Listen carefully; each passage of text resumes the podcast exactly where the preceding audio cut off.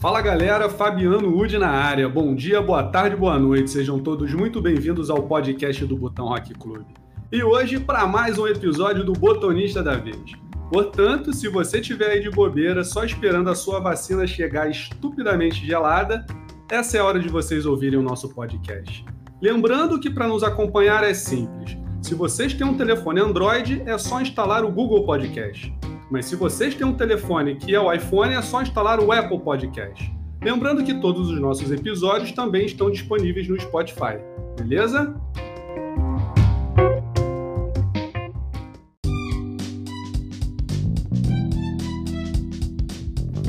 Pessoal, antes de iniciarmos o programa de hoje, eu gostaria de mandar um recado e, na verdade, é mais uma manifestação de solidariedade com todas as famílias e todas as pessoas que vêm sofrendo com essa pandemia há mais de um ano. Se pudermos olhar assim a metade cheia do copo, vamos pensar que, na pior das hipóteses, falta menos tempo do que antes para esse pesadelo acabar. Então, nessa reta, nessa reta final, vamos nos cuidar, Vamos usar álcool em gel, máscara, sempre que possível manter o distanciamento social e, principalmente, cuidem-se. Galera, a gente vai, vou fazer a apresentação aqui do nosso convidado e eu fiquei pensando em como apresentá-lo. E de repente me veio uma palavra. E vou fazer uma pequena reflexão junto com vocês aqui. Se eu perguntar para vocês o que é ser uma pessoa ou um cara de sucesso? Sucesso no dicionário significa ter êxito em alguma coisa, ter um resultado feliz em algo. Uma definição simples no dicionário, sucesso é alcançar seus objetivos de vida. E por isso a importância de definir para si o que é realmente importante. O que lhe faz bem na vida, o que você quer ser, ter e fazer no futuro. É, a, parametrizar sucesso é muito complicado, é simplesmente ter grana, ter fama. Parâmetros que eu gosto de usar, por exemplo, é se você é um cara amado pela sua família, pelos seus amigos, se você é um cara competente e apaixonado pelo que você faz na sua vida profissional. Se utilizarmos esses parâmetros para dizer se é ou não uma pessoa de sucesso, eu tenho certeza que a gente pode afirmar que o nosso entrevistado de hoje definitivamente é um cara de sucesso. Então é com muito prazer que eu apresento. A resposta hoje é grande, afinal de contas ele é profissional da área. Eu confesso que eu estou tremendo um pouco aqui.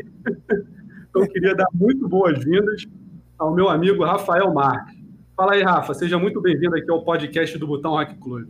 Eu que agradeço a você, Fabiano Wood. Wood é ótimo, né, cara? Isso me lembra é, muita coisa da infância, né? Quando a gente via aquele desenho do pica-pau, cara, Woody Woodpecker, né? Eu acabei de lembrar disso aqui, vendo a sua assinatura aqui dentro do, do, do nosso aplicativo, né? A gente está usando para poder gravar essa entrevista. Satisfação participar aqui do Botão Rock Club, estou às ordens e agradeço demais por você ter escolhido essa palavra.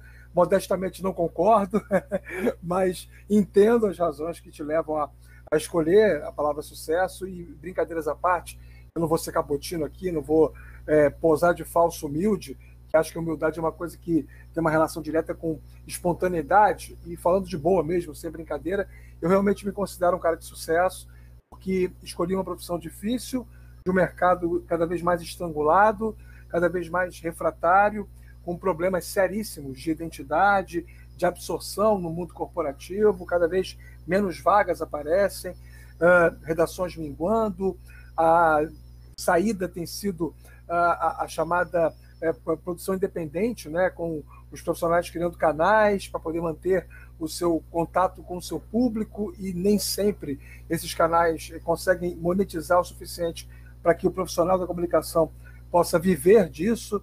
Então é uma fase muito complexa.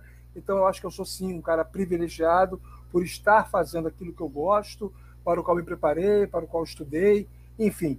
Estou à disposição para participar aqui. Sei que a pauta é extensa, tem muita coisa boa para a gente conversar e tuas ordens, Fabiano.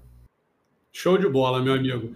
E eu esqueci de citar, né, mas a nossa entrevista, logicamente, é mais voltada para o futebol de botão, onde você também é reconhecidamente um botonista de sucesso. E é o que a gente vai conhecer um pouco mais aqui. Eu já sei um pouquinho das histórias, mas tenho certeza que os ouvintes vão gostar também. Rafa, aquela primeira pergunta que não tem como fugir.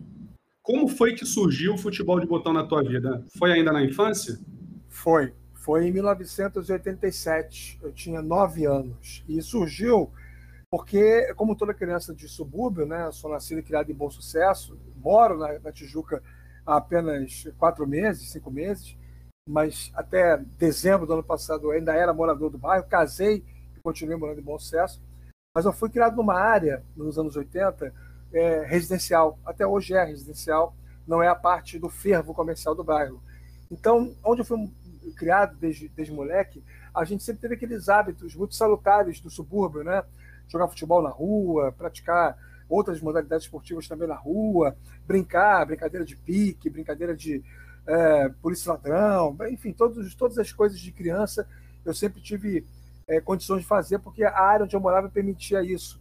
E o futebol de botão era algo praticado é, por pessoas que tinham é, alguns anos a mais que eu. É, quem me ensinou, quem me, colocou, me apresentou ao futebol de botão foi o Sérgio Ramos Júnior, popular Bid, meu, meu amigo de, de, de sempre, né, meu irmão, 40 anos de amizade, desde que eu tinha dois anos, ele tinha quatro, foi meu padrinho de casamento. O Sérgio, que a gente chama de Bid, né, que é o apelido dele, é, é um dos mais bem-sucedidos professores de matemática do Brasil, é, doutor, né, enfim, um cara que tem muita qualificação e ele, ele jogava muito bem. E eu tinha nove anos, ele tinha onze, e ele me ensinou, me mostrou que era uma mesa de botão. Eu comprei, um, meu avô me deu um time de, de panelinha, né? Uh, e eu comecei a jogar uh, com, repito, nove anos. E a minha geração toda, que foi uma geração criada, influenciada muito por ele, né? Pelo Sérgio, pelo e também pelo Fábio, que infelizmente não está mais entre nós, faleceu ano passado de câncer, e o Elton.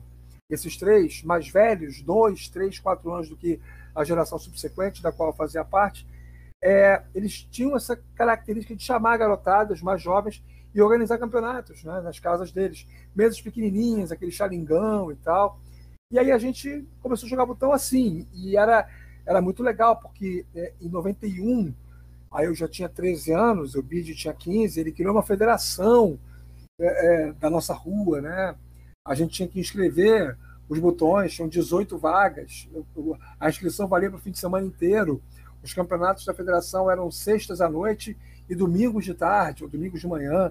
Tinha todo um processo de, de oficialização, quase um prenúncio do que a gente vê hoje, evidentemente que numa escala muito menor, muito, muito mais amadora, rústica, mas era, era muito legal.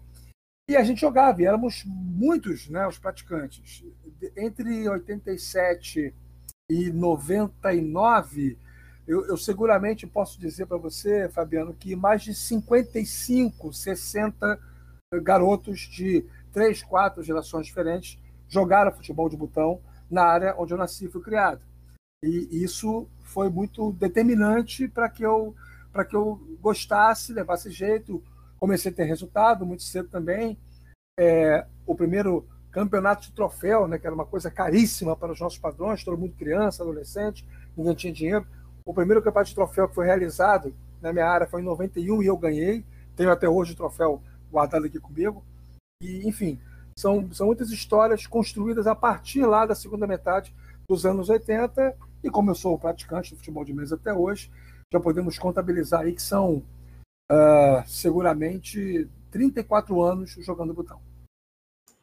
Caramba, 34 anos é bastante tempo, hein? É, e me diz uma coisa. Né? São, tivemos alguns hiatos, né? mas é, do início até agora são 34 anos. E é justamente isso que eu ia perguntar, né? Sobre esses hiatos, assim, o primeiro hiato foi naquela fase ali do final da adolescência, início da fase adulta. Quando é foi esse hiato aí? O primeiro hiato, na verdade, ele aconteceu, curiosamente, é, com as pessoas, a maioria delas acontece assim, né? Quando você está é, adolescente e vai para a fase adulta, aí começa a ter é, namorada e, e sai mais à noite com os amigos, troca o botão né, pela, é, pela, pelas vibes noturnas, pelas nights, pelas, pelas saídas e festinhas e tudo mais. Engraçado que eu mantive isso em concomitância comigo e com muitos colegas meus. Ter passado para a fase de adolescência não foi determinante para deixar de jogar botão. Eu, a rigor, eu parei de jogar botão a primeira vez e, e, eu considero esse o único hiato, porque o atual não conto, né? São 14 meses em que eu me considero impedido de jogar por causa da pandemia. Nada contra as pessoas que estão jogando, pelo amor de Deus, cada um sabe de si, e eu sei que todos estão tomando os seus devidos cuidados, mas tivemos muitas perdas né, em função da pandemia. Eu sou do grupo de risco, então, por uma questão de prudência, eu decidi não jogar. A última vez que eu joguei botão foi dia 14 de março do ano passado. Então, eu não estou contando esse ato. A exceção deste hiato, de jogar botão mesmo, o meu hiato foi de 2009, quando a minha filha mais velha, Maria Luísa, tinha meses, até 2015, quando nós. É, é, 2014, dezembro de 2014, quando a gente reinaugurou uma, uma coisa que existia em bom sucesso é, nos anos 90, final dos anos 90, que era o nosso ranking da oficina. E por que ranking da oficina? Porque os campeonatos eram jogados na oficina do Fábio, esse que faleceu ano passado. Os irmãos dele, mais jovens, enfim, ao todo chegaram a ter 29 jogadores inscritos nessa, nesse ranking da oficina. É, a gente fazia dois a três campeonatos por semana. Os campeonatos tinham uma pontuação é, é, sistemática né, e, e, cumulativa. E eu terminei como vice-campeão do ranking em 99 e o campeão foi o saudoso Alessandro, que vocês conheceram, era atleta federado do América, que é um, era um pupilo meu, né? O Alessandro fui eu que levei ele para Rex primeiro, e depois eu levei para para ele, enfim, conseguiu ter a carreira dele solo, né? Uh, como federado do América e, e enfim, sendo um, um, jogador de futebol de mesa com luz própria, mas tudo começou através do nosso contato. Ele bem mais jovem do que eu, seis anos mais novo do que eu, lá em Bom Sucesso. Uh, ele que faleceu tragicamente, né? Daquele episódio lá do assassinato na Ilha do Governador. O Alessandro, eu costumo dizer que ele foi o melhor jogador de botão da história de Bom Sucesso. E aí, sem falsa modéstia, eu me considero o maior, porque ninguém tem mais títulos do que eu. Também só eu continuei jogando, né? Todos aqueles que ganhavam antes de mim, o Bid, o Fábio e o Elton, pararam de jogar precocemente, e os que vieram depois de mim não tiveram fôlego e, e a estrutura, de um modo geral, não permitia que eles ganhassem eh, tantos campeonatos quanto eu ganhei. Então, eu sou que tem mais títulos da história do bairro e o Alessandro era melhor do que eu, o Alessandro foi tecnicamente o melhor jogador de botão da área onde eu nasci e fui criado. E voltei a jogar então, parei em fevereiro, março de 2009, voltei a jogar em 2014, quando através do Facebook houve uma mobilização, a gente fez uma nova, um novo campeonato chamado Honra ao Mérito, que era um campeonato que eu organizava todo ano, e aí ficou um tempo sem ter, e aí voltou a ter naquele ano, e aquilo motivou o pessoal a refundar o antigo ranking da oficina, uh, com 15 anos de delay, e a gente refundou esse ranking em janeiro de 2005, 2015. Uh, oito amigos de infância, eu e mais sete, criamos e esse ranking passou a se chamar Associação de Botão do Redondo, que é a minha associação, que existe até hoje, a BR. A gente, até a pandemia começar, é, vinha organizando um campeonato por mês, regularmente, todo mês, em três sedes diferentes. Né? Mas é a minha liga amadora, disputa os interligas amadoras, e disputa, enfim, é, é, faz campeonatos internos. Isso é uma, uma ideia que é, é, nada mais é do que a sequência do antigo ranking da oficina que a gente recuperou 15 anos depois. Então, acho que o único hiato, sem contar o atual, é esse, entre março de 2009 e dezembro de 2014, que eu fiquei sem jogar. Ah, bacana, então. Então o hiato se deu com você já um pouco mais velho e não naquela fase ali que você conseguiu conciliar, né? Show de bola. Agora, é, é, são também duas coisas diferentes. Eu sempre costumo dizer que botão é uma coisa e futebol de mesa é outra, né? O que a gente joga federado é futebol de mesa. E o que joga na rua é o botão. Então, eu federado fui pelo Maxwell até 2008 e eu voltei a me federar pelo é, Tijuca Tênis Clube em 2018. Então eu fiquei sem jogar. Entendi, entendi. Show. Foi quando a gente se conheceu. Acho que eu te conheci quando você voltou para o Tijuca. Aliás, acho que seguramente 70% dos jogadores não me conheciam e eu não conhecia. Seguramente, no mínimo, no mínimo, 70%. É isso aí. Agora, uma dúvida, Rafa. Você falou que ali na década de 80, década de 90, seguramente aproximadamente 60 pessoas jogavam futebol de botão ali no, no, bom, na, no bairro do Bom Sucesso. E você só jogava ali ou você saía para jogar em outros lugares? Porque eu sei, por exemplo, que você já jogou em lugares como Berinjela, tanta gente já falou aqui, a Liga Rex. A gente consegue cronologicamente falar sobre esses lugares que você foi conhecendo quando você foi começou a sair de bom sucesso para jogar em outros lugares? A gente pode tentar, Fabiano. Eu, eu, tenho uma memória razoável, o pessoal até brinca muito comigo, o Heraldo Leite, né, que trabalha comigo na Rádio Globo CBN, diz que eu tenho memória de três elefantes. A minha memória equivale a de três elefantes. Porque, de fato, eu, eu lembro de muita coisa. É, de, de 87 a 95, não. Só joguei em bom sucesso não saí de Bom para jogar nenhum, era, era jogava botão com os amigos de infância em casas diferentes, as mesas foram aumentando, os botões também, as regras foram criando um pouco mais de dificuldade, mas era o leva-leva clássico, não havia né, essa, esse intercâmbio. Mas o Wilton, que é jogador mais ou menos da mesma época que eu, né, talvez eu jogue botão um pouquinho mais de tempo do que ele, o Wilton conheceu o Breda, ali na, em Genópolis, onde o Breda tinha, não sei se ainda tem, uma academia de jiu-jitsu. E na academia do Breda havia quatro mesas grandes de bola carioca, né? É, Para poder, obviamente, ter algum retorno, enfim, econômico, né, financeiro, e fazer um intercâmbio, o Breda organizou um campeonato é, de 12 por 3 com bola feltro e chamou o Regis, o João, o Grilo, o Flávio e o Fernando Moreira, jogadores que jogavam a Rex e eu não conhecia. Ele jogou e completaram a, a, esse campeonato com 10 pessoas. O Wilton, eu, o Fabrício e o Paolo, dois amigos de infância meus, que já não jogam há muito tempo. Foi nesse dia que eu conheci o Regis, o João, o Flávio, o Moreira e o Grilo. E aí o João pegou meu telefone e me chamou para jogar a Liga Rex, eh, que era o campeonato organizado em eh, Vila Isabel, onde por acaso hoje eu moro, moro a, a, a cinco quadras né, do prédio onde mora o Regis, meu compadre, eu sou padrinho do Gabriel, filho dele, grande irmão que o futebol de mesa me deu. E aí comecei a jogar ali. Através dos jogos na Rex, é que eu conheci outras pessoas, como o Adriano, o João me levou para fazer botão no Adriano, o Hamilton, o João me levou para a antiga loja do Hamilton, que não era essa que tem aqui pertinho de onde eu moro hoje, na Barra de Mesquita, que até há pouco tempo ainda era a loja dele, era uma loja anterior. É, e através também do João e desses intercâmbios, eu conheci o Berinjela. Então, entre 99 e 2000, além do da Rex, a gente jogava muito no Hamilton, no Adriano, na Berinjela, era campeonato semana sim, semana não, lá no centro da cidade, uma grande escola, onde eu fiz grandes amigos, o Maurício o Eduardo, o Paulo Andel, enfim, gente muito boa que eu conheci lá na Berinjela na Rex, além do João e do Regis, né? Fiquei muito amigo do Zé Luiz, do Banfield, do Afonso, de tanta gente boa, né? Pessoas que se eu for citar todo mundo aqui, eu vou acabar esquecendo alguém.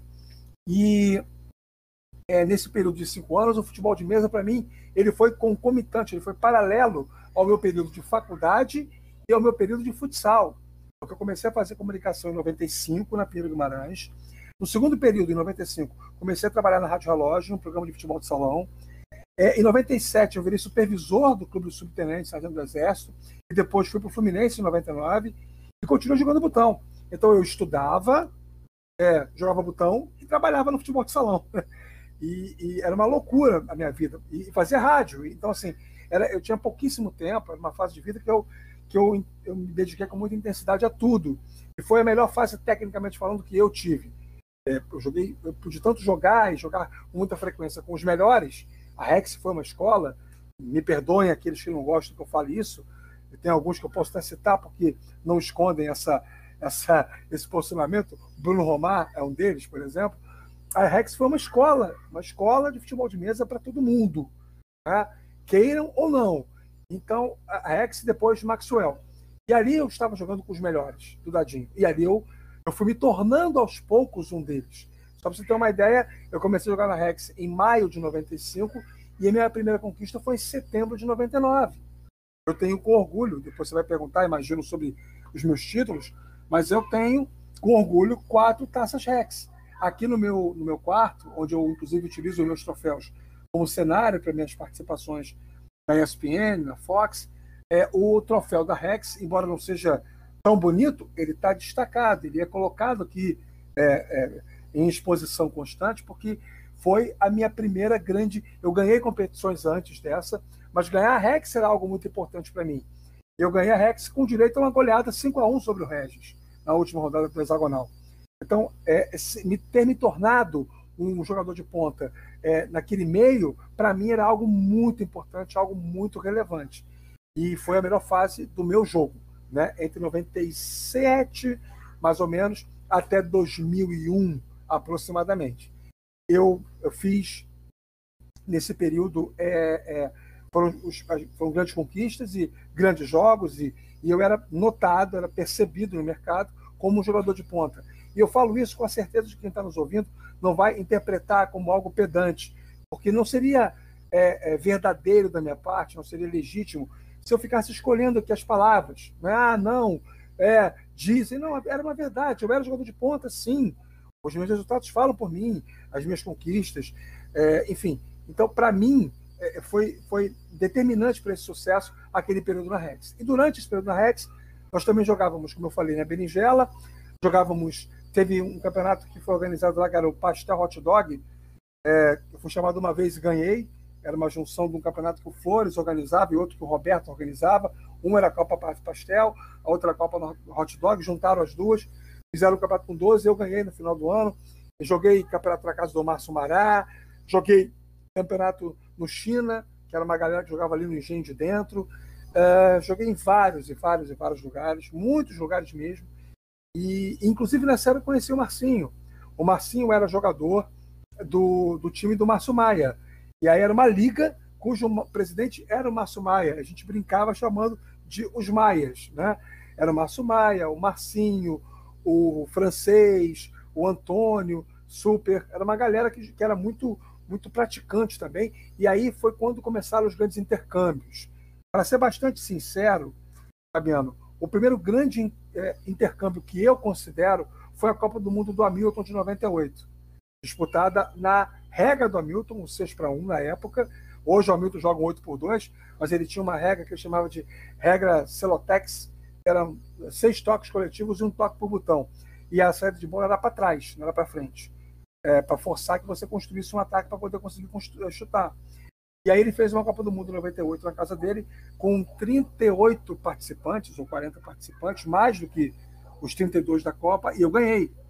Ganhei dele na semifinal, é, com todo mundo torcendo contra ele, porque só ele jogava todos os jogos na mesma mesa, que era a Granja do Royal, uma mesa grande, é, de compensado, e ela era, ela era, ela tinha uma, ela era ondulada, tinha umas manhas lá, não era uma mesa plana, só ele estava bem, a trave lá se você botasse o goleiro em cima da linha, não dava um espaço para o Dadinho passar entre travessão e, e, e, o, e, o, gol, então, e o goleiro. Então, você só podia chutar no canto, ou então aí você adiantava o goleiro, porque ele tinha feito um, um, uma mesa para o melhor perfil para o jogo dele, para o jogo dele poder fluir. E aí eu ganhei dele de 1 a 0 um resultado que ele não esquece até hoje, nem eu. E aí depois ganhei a final do Júnior Itaú e ganhei a Copa do Mundo. E também é um troféu que eu sempre exibo aqui nas minhas participações, é uma réplica da Copa do Mundo, bem pesadinha, pequenininha. E aí, depois de duas semanas, houve uma outra Copa do Mundo, na regra 8 por 2 aquela regra da pretensa Freboerge, organizado pelo Adriano. A final foi eu e Regis, eu ganhei do Regis 2 a 0 e fui campeão. Então foram dois campeonatos muito importantes para mim. Duas Copas do Mundo que eu ganhei em 98, com a nata do botão jogando. E era, repito, o início do intercâmbio. Então eu já era percebido pelas pessoas como um jogador de valor. E esse, esse período, assim, até os anos 2000, foi um período que realmente, onde tinha botão e eu tinha a oportunidade de jogar, me chamavam, ou enfim, havia algum tipo de comunicação, eu ia lá e jogava, dava um jeito, até cheguei a dar alguns gabirus no trabalho, faltei alguns jogos do Sargento do Exército, enfim, mudei escala, já até alterei dia de jogo do campeonato de futsal para poder jogar botão. Então, assim, era, era uma febre, era uma, era uma cachaça, era uma paixão é, ensandecida, desenfreada, e acho que respondi você, né? Respondeu sim. E, inclusive, você citou uns nomes aí marcantes do mundo do fute-mesa. E eu fiquei sabendo também da tua forte relação com o futsal. Mas quem vai falar isso para a gente é um dos caras que você citou que mandou um recado aqui para você. Vamos ouvir? Vamos ouvir. É, várias pessoas mandaram um recado, né? De vários lugares aí que você citou. Vamos ouvir aqui. Vamos, vamos para o primeiro. Bom dia. Eu conheci o Rafael Marques ainda garoto, jogando botão. Eu criei aqui na, na academia, né, na parte de baixo, um local chamado Clube do Botão. E aqui nós jogávamos futebol três toques, tá? Aquela mesa de 2 metros e 20 por 1,60 e tal. E o Rafael veio aqui jogar já naquela regra. Ele já jogava bem, já mas depois ele se tornou o, um dos melhores, né? No, no dadinho, né? No dadinho ele realmente joguei com ele lá na época do Regis, chamava-se Rex, Associação Rex, que era lá em Vila Isabel, no, no Maxwell, no Clube Maxwell. A convite do Regis, fui lá jogar e, por sorte, encontrei lá o Rafael Marques jogando e tal, e realmente disparado dele, Regis, era um nível muito acima do, do grupo. Jogava muito mesmo. Mas eu lembro dele também no, nos três toques, né? naquele jogo de que a mesa é muito grande, a baliza é grande, o goleiro é pequeno, mas a dificuldade para chutar em gol é absurda. Tem jogo que terminava 0 a 0 com aquele com aquela baliza grande, aquele goleiro pequeno, mas muito difícil você ajeitar uma bola para chutar. Quando sai uma falta ou, ou, alguma jogada espetacular e você conseguia chutar de perto, então era muito, muito difícil mesmo. E o Rafael já era destaque nisso. Veio para cá, aprendeu a, a regra, jogava aqui. Era garoto ainda. Fazia resenha de futebol de salão entendia tudo sobre futebol de salão. Era o cara que tu queria saber alguma coisa da história do futebol de salão, podia perguntar ao Rafael, que o Rafael tinha conhecimento de tudo, jogadores, clubes. Então, é. E assim foi o meu primeiro contato com, com o Rafael. Há muito tempo que nós não nos encontramos, né? Porque eu, eu acho que ele parou de jogar dadinho e eu também só estou jogando em dois lugares, que é o Beco da Coruja e o, a Liga Bariri. Mas é isso aí. Grande mestre Breda, muito obrigado pela participação, meu amigo. Um grande abraço aí. Espero reencontrá-lo em breve lá no Beco da Coruja. Já fizemos boas partidas lá. Um abraço, mestre Breda. E aí, Rafa? Poxa, Fabiano, Breda é isso tudo que ele falou. Foi a história, ainda bem que eu falei a história verdadeira, que ele confirmou tudo, né? Pois é. E era isso, porque eu trabalhava no futebol de salão, no Rádio Relógio. Eu comecei a trabalhar no Rádio Relógio em outubro de 95. E aí eu tinha ido jogar na casa do Breda, acho que em abril ou maio daquele ano. E de fato era isso, era bola carioca, né? 2 para 3, dedo dadinho. E aí a gente era muito bom ir no Breda, porque tinha lá um. Era, era, era uma, uma, uma, um espaço que ele fez, né? No outro pavimento. E tinha lá um freezer, um, uma área lá meio gourmet. Foi a primeira vez que eu, que eu comi biscoito waffle de leite condensado. Eu não esqueço disso nunca mais. Era uma, um lançamento da época, né? E assim, poxa, era muito legal estar lá, muito agradável o ambiente. Depois encontrei o Breda várias vezes, realmente, como ele falou, lá no Maxwell. Muito tempo que eu não o vejo. Adorei ouvir a voz dele, saber que ele está bem, saber que ele está aí firme forte, continua jogando. É, Breda, eu estou jogando ainda, né? Sou federado, mas não tenho jogado por causa da pandemia. Mas fiquei realmente muito tempo sem, sem jogar. E depois que eu voltei a jogar federado, né? Em 2017, né, fiz alguns algumas participações em alguns torneios antes de me federar pelo Tijuca, eu não encontrei mais o Breda. O Breda não, não, vi, não, não frequenta muito o ambiente da federação, né? E eu realmente não, não vi mais. Saudade do Breda, do mestre Breda, uma pessoa espetacular, porque eu tenho muito carinho e muita gratidão por ter me acolhido tão bem, né? Lá no longínquo ano de 1995. É isso aí. Em breve vocês vão ouvir histórias do Mestre Breda aqui nas raízes do Fute Mesa. Já estou dando spoiler aqui. E o, o Márcio Tubarão e o Vitor Zurra, que me perdoem, eu vou fazer um convite aqui ao Rafa Marques para reencontrar o Mestre Breda quando isso tudo passar lá no Beco da Coruja. O Rafa, os torneios lá é em segundo plano, porque a mesa que eles fazem de comida lá de café da manhã é, é a mesa principal. Então, já estou fazendo um convite prazer, aqui em nome do Beco. Show de bola. Onde é que fica o Beco da Coruja? Qual é o bairro? É Vila da Penha. Ah, então é na minha área, né? Eu sou, sou suburbano por essência, vou com o maior prazer. E o mestre Breda está sempre lá. É um dos lugares que ele joga lá. Show de bola.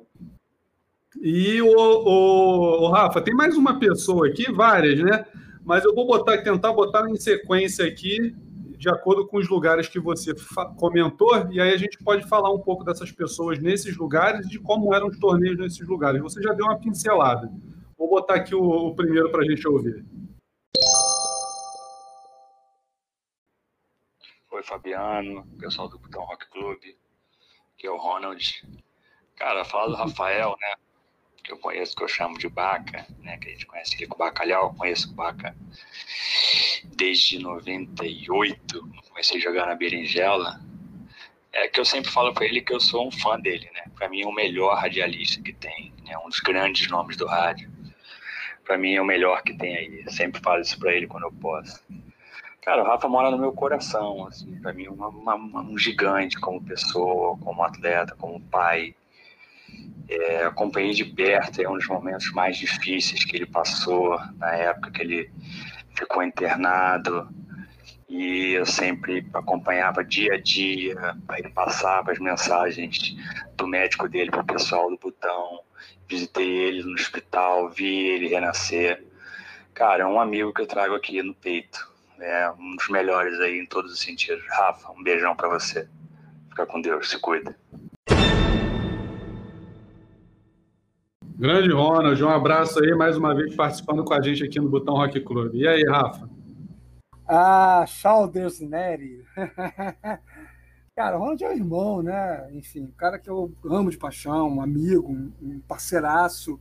Eu até brinco muito com ele, porque eu, eu estudava na Piano Guimarães, e em 98, esse ano que ele jogava na berinjela, ele entrava na berinjela mudo e saía, calado, e saía calado, não falava com ninguém, né? Era marrento, e aí eu sacanei, usou muito ele, me chamo de bacalhau, né? De, de Baca, que é meu apelido de infância de bom sucesso. E ele passava pela Rua do Catete, que era onde ele morava na época, eu trabalhava, ele me via, sabia quem eu era, eu também sabia quem ele era, a gente se cumprimentava com um aceno simples de cabeça e não trocava uma palavra, para se encontrar domingo no, no futebol de mesa, assim. E aí, quando eu, a gente abriu a Liga Leopoldinense, eu e o Banfield, em 99, é, fundamos a Liga Leopoldinense no Social Ramos Clube, durou apenas 14 meses, o Ronald foi convidado para jogar e vinha frequentemente da Zona Sul jogar aqui em Ramos e tal, é, muito mais por, pelo gosto de jogar e também por consideração a mim, ao Manfield, a todos que faziam parte daquele movimento. É, tem muito carinho pelo Ronald, pela Adriana, pela família dele como um todo, muita gratidão né, por muita coisa que ele fez por mim. Essa fase de vida que eu passei, realmente ele foi uma pessoa muito presente, né, muito participativa, sempre procurando saber coisas minhas, participando de, de correntes, né, indo conferir a minha situação de perto. Uh, um cara que eu tenho uma amizade muito grande e, que eu tenho. Eu, eu, eu até acho, eu nunca disse isso para ninguém, mas eu acho até que parte dessa minha. É, desse investimento que eu faço em mim, né, de ir jogar botão, uh, participar de competições nacionais fora do Rio de Janeiro, eu fui a Caruaru, eu fui a Florianópolis, fui a Juiz de Fora e fui a Porto Alegre. Irei a Manaus assim que uh, haja confirmação com segurança da Copa do Brasil de lá. A minha passagem paga, inclusive eu, eu acho que parte disso, uma parcela disso, se deve ao carinho que eu tenho pelo Ronald.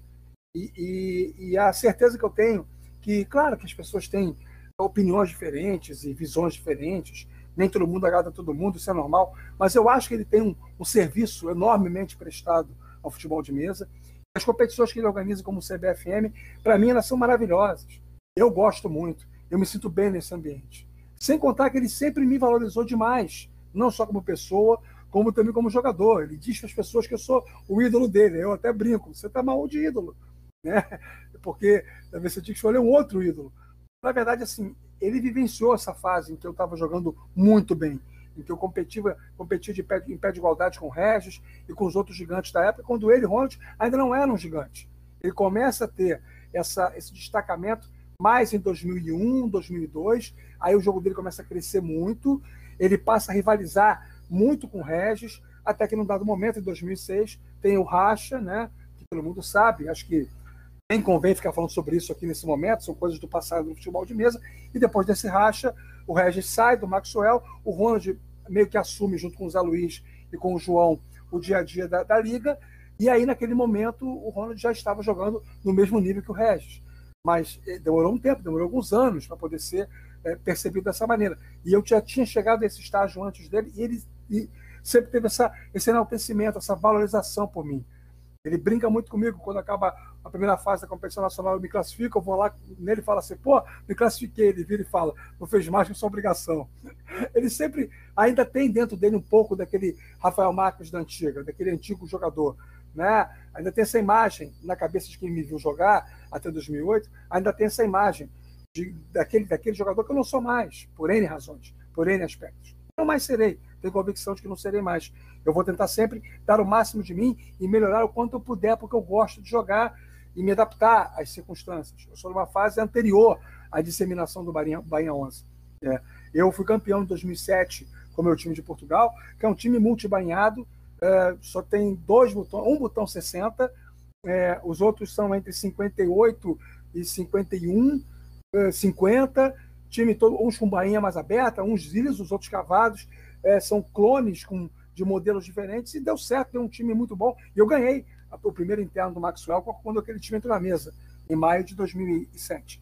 Então, você vê que esse período todo que eu fui jogar, mudaram os juízos de valor do jogo, e aí eu volto numa, numa realidade de predominância absoluta né, do Bahia 11, 95% das pessoas jogam assim. Eu ainda estou resistindo, tentei ser competitivo com isso, não consegui. Agora estou com um time do bom sucesso, com bainhas mescladas que também tem alguns Bahia 11, para tentar ver se eu consigo ter um pouco mais de resultado e me sentir bem acima de tudo, me sentir confortável para jogar acima de tudo. Mas o Ronald é uma figura muito amável, um amigão, um irmão, e que bom né, poder ouvir a voz dele aqui nesse, nesse podcast. Show de bola. Sempre é, é, bom e válido enaltecer aí o trabalho que o, que o Ronald há tantos anos faz pelo esporte, né? É, começou como jogador e depois como diretor, né? Então, sempre levando a outros lugares pelo Brasil afora, ele e o Bruno Romar, a questão da, do fortalecimento da regra, a organização dos torneios nacionais. Então, é o que eu sempre falo: não adianta a gente também é, depender de Ronalds, de Bruno Romar, de Alexandre Aires, dessa galera assim que fizeram parte ou fazem parte das federações e confederações nós temos também que colocarmos o nosso tijolinho ali, não é só botar o time na mesa e jogar, não. Essa galera há tantos anos aí contribuindo pro, pro nosso esporte. Ô, Rafa, você já tocou num ponto que eu queria te fazer uma pergunta. Uh, como é que você percebe a evolução do futebol de botão barra futebol de mesa desde a época que você começou? Não digo talvez em bom sucesso, que você era bem jovem, mas quando você começou a sair para os outros lugares, né? E hoje? Tipo, a gente já falou aqui da questão da bainha, que foi algo que com certeza você viu que mudou. Antigamente jogava-se com bainha aberta, hoje todo mundo padronizado bainha 11. Mas além disso, o que mais você percebe assim na evolução do jogo? É, eu coloco muito na conta do seu Augusto, né? Essa padronização, porque o seu Augusto começa a ter muitos resultados lá em 2006, 2007, 2008, com o Bahia 11, era difícil ganhar do Coroa, muito difícil. E aí, aquilo meio que serviu como uma espécie de reação em cadeia. Eu, eu te falo uma coisa, eu acho que o jogo hoje, eu, eu, comparando o que eu jogava lá, né, são três momentos distintos. O que eu jogava quando eu entrei na Rex em 95, com mesas despadronizadas, algumas pequenas, outras grandes, havia um limite tamanho dos botões, mas as próprias traves não eram padronizadas. Na berinjela já havia um padrão de mesa pequena e também de trave, era uma trave é, é, retangular como a atual, muito próxima da que a gente usa hoje, sendo que maior, havia um espaço maior para o dadinho entrar. é, você tem aquela fase, que é uma fase em que o botão está tentando se descobrir enquanto alguma coisa organizada. A, a, tentativa da unificação da regra, que gerou uma série de embates, é, muita gente defendendo 8 por 2, muita gente defendendo 12 por 3 e muita gente defendendo 9 por 3, que foi o que predominou. E essa discussão, pelo menos graças a Deus, quando eu voltei agora, ela já não existia mais. Que ela, inclusive, foi uma discussão que afugentou muita gente. As pessoas eram, eram muito devotas das regras nas quais acreditavam ou nas quais tinham o melhor desempenho técnico e defendiam com unhas dentes, como se só fosse possível jogar botão mediante aquele cenário. E não é assim, não pode é ser. É mesmo, assim. nesse nível? Sim, sim. Teve gente que parou de jogar. Teve gente que parou de jogar. Ou começou a boicotar os jogos. E, foi, foi difícil a estruturação da regra atual. Não sei se alguém já contou essa história aqui, mas eu, eu, eu vivenciei um pouco disso, depois eu parei de jogar, mas eu peguei o início da discussão e as pessoas não estavam defendendo o que era melhor para o jogo de futebol de mesa. Estavam defendendo o que era melhor para o seu jogo, para o que elas tinham de melhor rendimento. E aí, quando você está advogando em causa própria, e não em nome de uma coletividade, de algo que fosse bom para a média, a possibilidade de você ser injusto, ela se torna muito maior do que de você ser justo. Uma questão própria da vida. Então, assim, a gente teve esse segundo momento que foi muito ruim. E o atual, que eu volto, já vejo uma coisa que venceu é, momentos anteriores, como esse da discussão sobre a regra. Eu acho, Fabiano, é questão de gosto, tá? O jogo era muito bom em 95 ele ficou ótimo entre 98 e 2005. Era, para mim, a melhor fase do futebol de mesa da Dinho. Tecnicamente falando, era uma fase esplendorosa. Surgimento de grandes jogadores, jogadores de altíssima excelência, como o Salada, o Alex Lage, o André Leal, além daqueles outros que eu já citei aqui, né?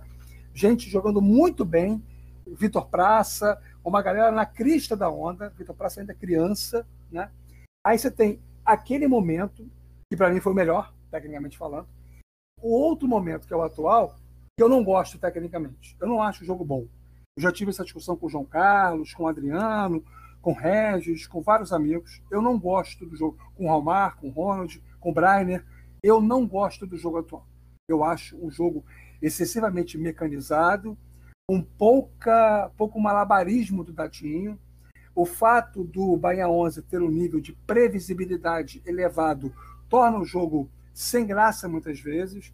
Quem é craque no Bahia 11 faz muitos gols sem necessariamente precisar trabalhar o dadinho para ficar na melhor condição para chute. E a graça do jogo 9 por 3 como era do 12 por 3 era justamente a concatenação, a desenvoltura, o drible do futebol de mesa, que é você avançar com dois botões e passar por espaços que são deixados na marcação adversária. Eu sempre achei isso muito bonito. O gol de Chua, o dadinho na greta, tudo isso ainda existe, mas em menor nível de intensidade do que tinha naquela época, repito, entre 98, 99 e 2005, 2006, que para mim foi tecnicamente falando, é questão de gosto.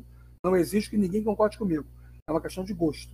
Para mim, o jogo era mais bonito. Agora, o atual é mais eficiente, premia os melhores chutadores, quem tem mais repertório, quem entende melhor o posicionamento do goleiro mediante a ação do adversário, quem tem mais repertório para tirar do goleiro adversário, independentemente do posicionamento em que ele é colocado.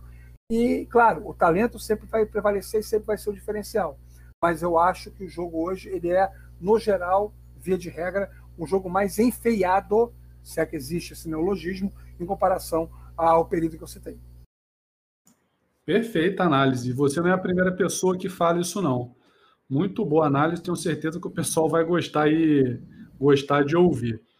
E aí, Rafa, voltando aos lugares que você citou aqui e jogou, então teve ali lá na academia do Mestre Breda, teve o Berinjela e teve a Liga Rex também, né? Que todo mundo cita, né? Ah, só abrindo um parênteses, você falou do seu Augusto, né? Eu tô vendo que eu vou ter que conseguir o contato dele aí, porque é incrível a quantidade de pessoas que citam o nome dele aqui. Inclusive. Agora ele tá afastadinho, acho que ele tá jogando outra coisa, disco, não sei. O velho era danado, Fabiano. Danado, danado. É é tantas histórias que eu estou ouvindo sobre ele que eu acho que eu vou, e eu não conheço, acho que eu vou botar, eu vou fazer uma entrevista lá e vou botar na categoria de lendas lá, as lendas do Futimesa, porque são tantas histórias aqui que dá até vontade de ouvi-lo falar. Então, quem tiver o contato do seu Augusto aí, puder me passar, beleza?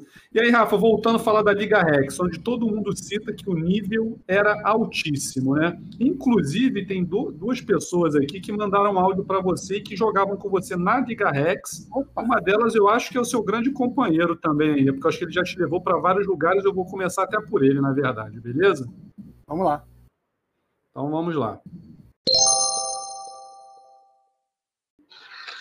Bom dia, boa tarde, boa noite a todos os amigos desse podcast, em homenagem ao nosso amigo Rafael Matos, grande amigo de longa data, de longas jornadas, enfim.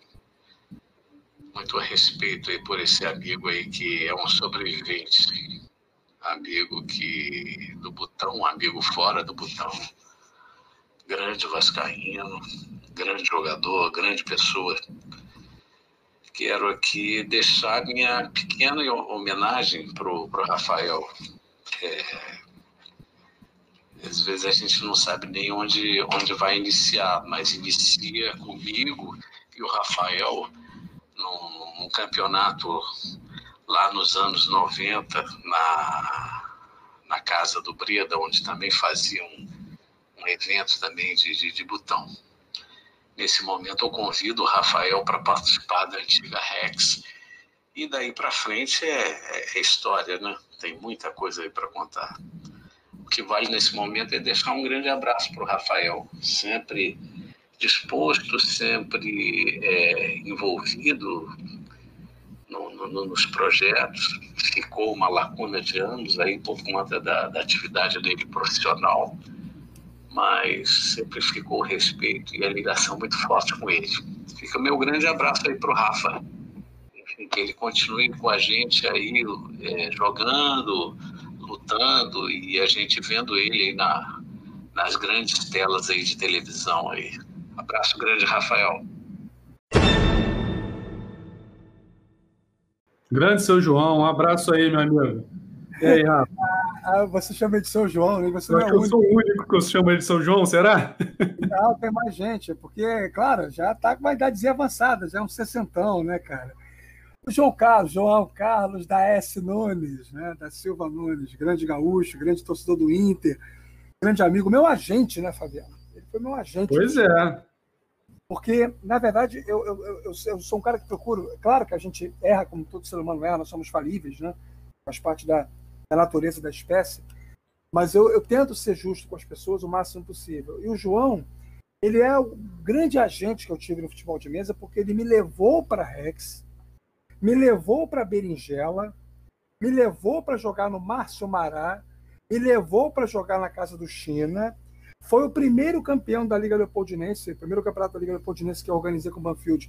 Ele foi o campeão em janeiro de 99.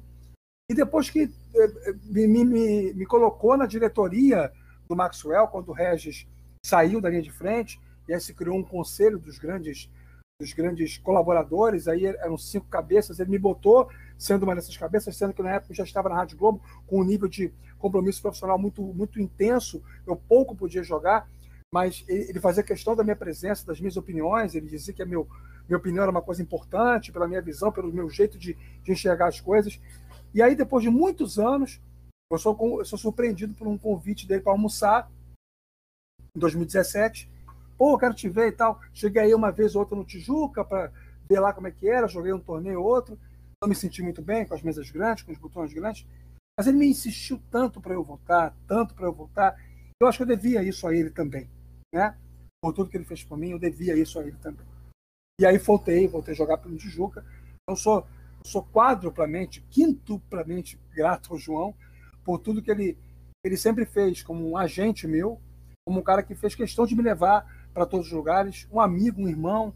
Um grande beijo para Socorro, um abraço para o Yuri, filho dele também, pessoas muito queridas. Enfim, é uma amizade de muitos anos, uma amizade sólida, verdadeira. A gente já discutiu, já divergiu, temos pensamentos muitas vezes diferentes, mas o João é um ótimo papo e é um grande Talvez eu diria que ele é um dos maiores benfeitores do futebol de mesa, pelo tanto que ele aglutinou de pessoas para jogarem esse negócio. É um cara extremamente competitivo, muitas vezes até acho que exagera um pouco nessa competitividade, mas aí já, já debatemos sobre isso várias vezes, ele eu e outras pessoas do nosso grupo, na época do Tijuca principalmente, mas a minha admiração, meu respeito, meu carinho, minha amizade, minha gratidão, tudo para esse cara, eu acho absolutamente sensacional. Com certeza, um dos primeiros lugares que eu um dos primeiros, não, o primeiro lugar que eu fui quando eu estava voltando a jogar foi lá no Tijuca, né? Foi recebido pelo Alexandre Aires, pelo Alex Laje, Laje e o seu João estava lá. E aí foi me explicando as primeiras coisas da regra. E uma coisa que, vai, que vale enaltecer é que na, nos últimos torneios nacionais ele tem dois quartos lugares. Sim. Um último brasileiro no juiz de, em Juiz de Fora e, se eu não me engano, lá em Porto Alegre também na Copa do Brasil. Posso estar enganado. Mas são dois quartos lugares. Sim. E numa competição extremamente difícil, longa, cansativa e principalmente jogando com botões de bainha aberta. Sim. Né? e aí que, onde você tem que mostrar a sua técnica, né? É isso. Ele é um resistente e ele é um jogador de altíssimo nível. Continua sendo. Ele diz que não, engana, mas continua sendo um jogador de altíssimo nível, indubitavelmente. Exatamente, pois é. E aí, outro cara, o, o, o Rafa, que mandou um recado para você. Eu já fiz um podcast aqui com ele, você inclusive participou, mandando um áudio para ele. É, quando eu fiz a abertura do podcast dele, eu comparei a nomes como Michael Jordan, Pelé, Fanjo, Mark Spitz, que são os grandes nomes do esporte, que é discutível se foram os maiores ou não de, melhores, melhor dizendo, porque maiores com certeza foram, porque justamente estavam à frente do seu tempo, inspiraram gerações futuras. Então podemos dizer que esse cara está na categoria desses que eu citei aqui. Você já deve imaginar de quem se trata. Ah, claro. Vou, mandar o... Vou botar o recado dele aqui para você.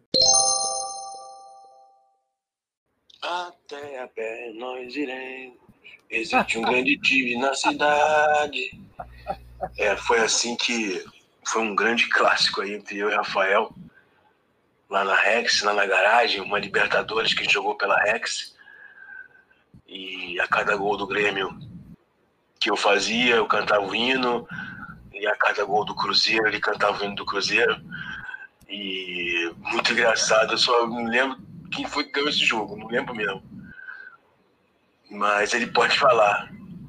Ô, Rafinha, é, você é um cara muito especial, né? um cara que eu considero demais, famoso bacalhau, né? aquele cara que ama de paixão o clube que torce, né? mas pela profissão sempre com grande imparcialidade e um cara fantástico, fenomenal, que está sempre ajudando os amigos, um guerreiro, um sujeito de, de grande força. E que falar do Rafael, né, Rafinha? Pô, tu é gente fina pra caramba, meu compadre. Caramba. Não é à toa que deixei você batizar meu filho. Por ser essa pessoa maravilhosa, esses anos todos aí juntos aí, né? Já vamos aí para mais ou menos aí 2025, né, Garfinha? 30 anos, né? 30 anos aí de, de convivência, né? 30 anos aí, onde os primeiros anos foram de muitos clássicos, né? Muitas resenhas, enfim. Rafa, você é, é show de bola, cara. Grande jogador, um grande amigo, uma grande pessoa.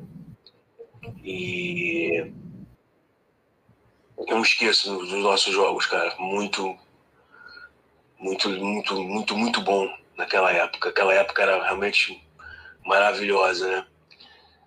É, dias assim inesquecíveis, dias de passar junto com a sua avó Faustina, ela comprou Dona Maria para mim na hora que sabia que eu ia lá, né? As, as campeonatos no redondo, comer um franguinho, uma pizza no Irã, né? Saudades do, do nosso amigo Alessandro, estava sempre com a gente naquela época, né? Enfim, é... são muitas histórias para contar, muitas histórias mesmo. E eu sinto uma saudade muito grande disso tudo, né? E graças a Deus que a gente conseguiu fazer uma amizade muito legal, né? De, de muitos anos.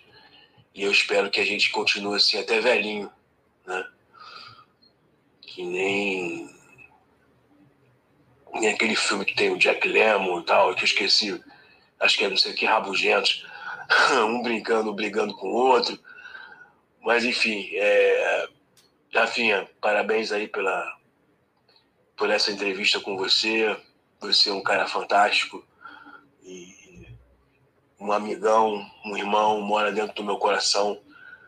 E felicidade para você, meu amigo. Grande Rafinha, Rafinha. Parabéns, querido. Fique com Deus. Um homem aqui tem o maior respeito por você. Um abraço. Grande Regis, muito obrigado pela participação. O Regis, que era um cara que eu ouvia falar das histórias e eu queria conhecer, eu falei, caramba, é uma verdadeira lenda. Então, por isso que ele é o único até hoje que está nessa categoria de lendas. Mas e aí, Rafa, o que dizer do, do Regis? Primeiro corrigir esse Jamanta. ele odeia quando eu chamo ele de Jamanta, que era um dos apelidos que a gente botava nele, né? Mas sempre com muita brincadeira, com muita zoação. O, o Regis é dois velhos mais rabugentos ou Dois Velhos Rabugentos, é, o nome do filme, de 93, né? O filme do Jack Lemmon, Sofia Loren, enfim. É um filme muito bacana, realmente, que fala sobre a, a durabilidade da, da, amizade, né? E o valor que ela tem através dos tempos. E assim, é isso, cara. Acho que ele sintetizou muito bem. Esse infeliz não devia ter citado a minha avó, não, cara, porque aí começa a desestruturar a gente, entendeu, Fabiano? Começa a, a fazer a cabeça viajar muito no tempo. Dona Faustina foi mais do que uma avó, ela foi uma mãe, né? Ela me criou dos cinco anos em diante. Quando ela faleceu, eu tinha 27. É, ela conheceu a Michelle, minha mulher, quando ainda era minha namorada, minha noiva, e tinha um fascínio enorme pela Michelle. Curiosamente, as duas faziam aniversário no mesmo dia e chegaram a comemorar juntas três vezes, né? É, em julho, os aniversários, 2002, 2003 e 2004. A avó adorava o Regis, ele ia lá tratava ela com um carinho tão grande, sabe? Com uma, uma ternura tão grande. E ela comprava realmente é, bolo Ana Maria para a gente lanchar, e a gente jogava botão, jogava L-Foot, olha só, hein? Caramba! Anos 90, L-Foot, fazia campeonato de L-Foot é, é, também. Eu solteiro, ele solteiro, o Alessandro muito mais novo que a gente, também participando sempre conosco lá. Bons tempos, cara, bons tempos. E essa honra que eu tenho de ser um padrinho ausente, mas não menos amoroso por isso. O Gabriel, essa criança, esse adolescente fantástico. O filho dele é um, é um amor de menino, um moleque nota um milhão, educado e, e, e sabe, e, e, tem uma, uma aura em torno dele, tem uma luz própria, é perceptível para quem tem sensibilidade. E ele é um cara sensacional. É lógico, como todo ser humano, tem seu lado controverso, muita gente acaba tendo diferenças. É, a vida calejou muito Regis, ele passou por muitas questões de foro particular, de foro é, profissional, é, de foro esportivo no futebol de mesa, que acabaram moldando muito da personalidade dele, o que é normal e a gente tem que compreender. Agora, quem conhece a essência desse homem não tem como não amá-lo, porque ele é uma figura esplêndida, ele é uma figura de, de exceção. E olha, você fez essa comparação aí com os grandes nomes singulares né, das modalidades esportivas através dos tempos. Não há a menor possibilidade de proporcionalmente alguém ter o tamanho que o Regis teve no futebol de mesa. Eu digo isso porque, se nós citarmos os grandes jogadores da atualidade, Vitor Praça, Brainer, Paulinho, Bandini, você vai ter um, um, um momento em que um está menor do que o outro, Aires, Alex Laje, né? um ou outro tendo um pouco mais de destacamento ali, ganhando o campeonato nacional, ganhando o campeonato Ronald, ganhando o campeonato é, é individual e tal, estadual, mas não tem aquele, aquela referência macro. O Regis ainda joga, ele pode até não ser mais o melhor jogador todos, do, do, momento, mas ainda está entre os melhores. Mas assim, ele foi durante. E aí eu falo isso sem nenhum tipo de receio de cometer injustiça.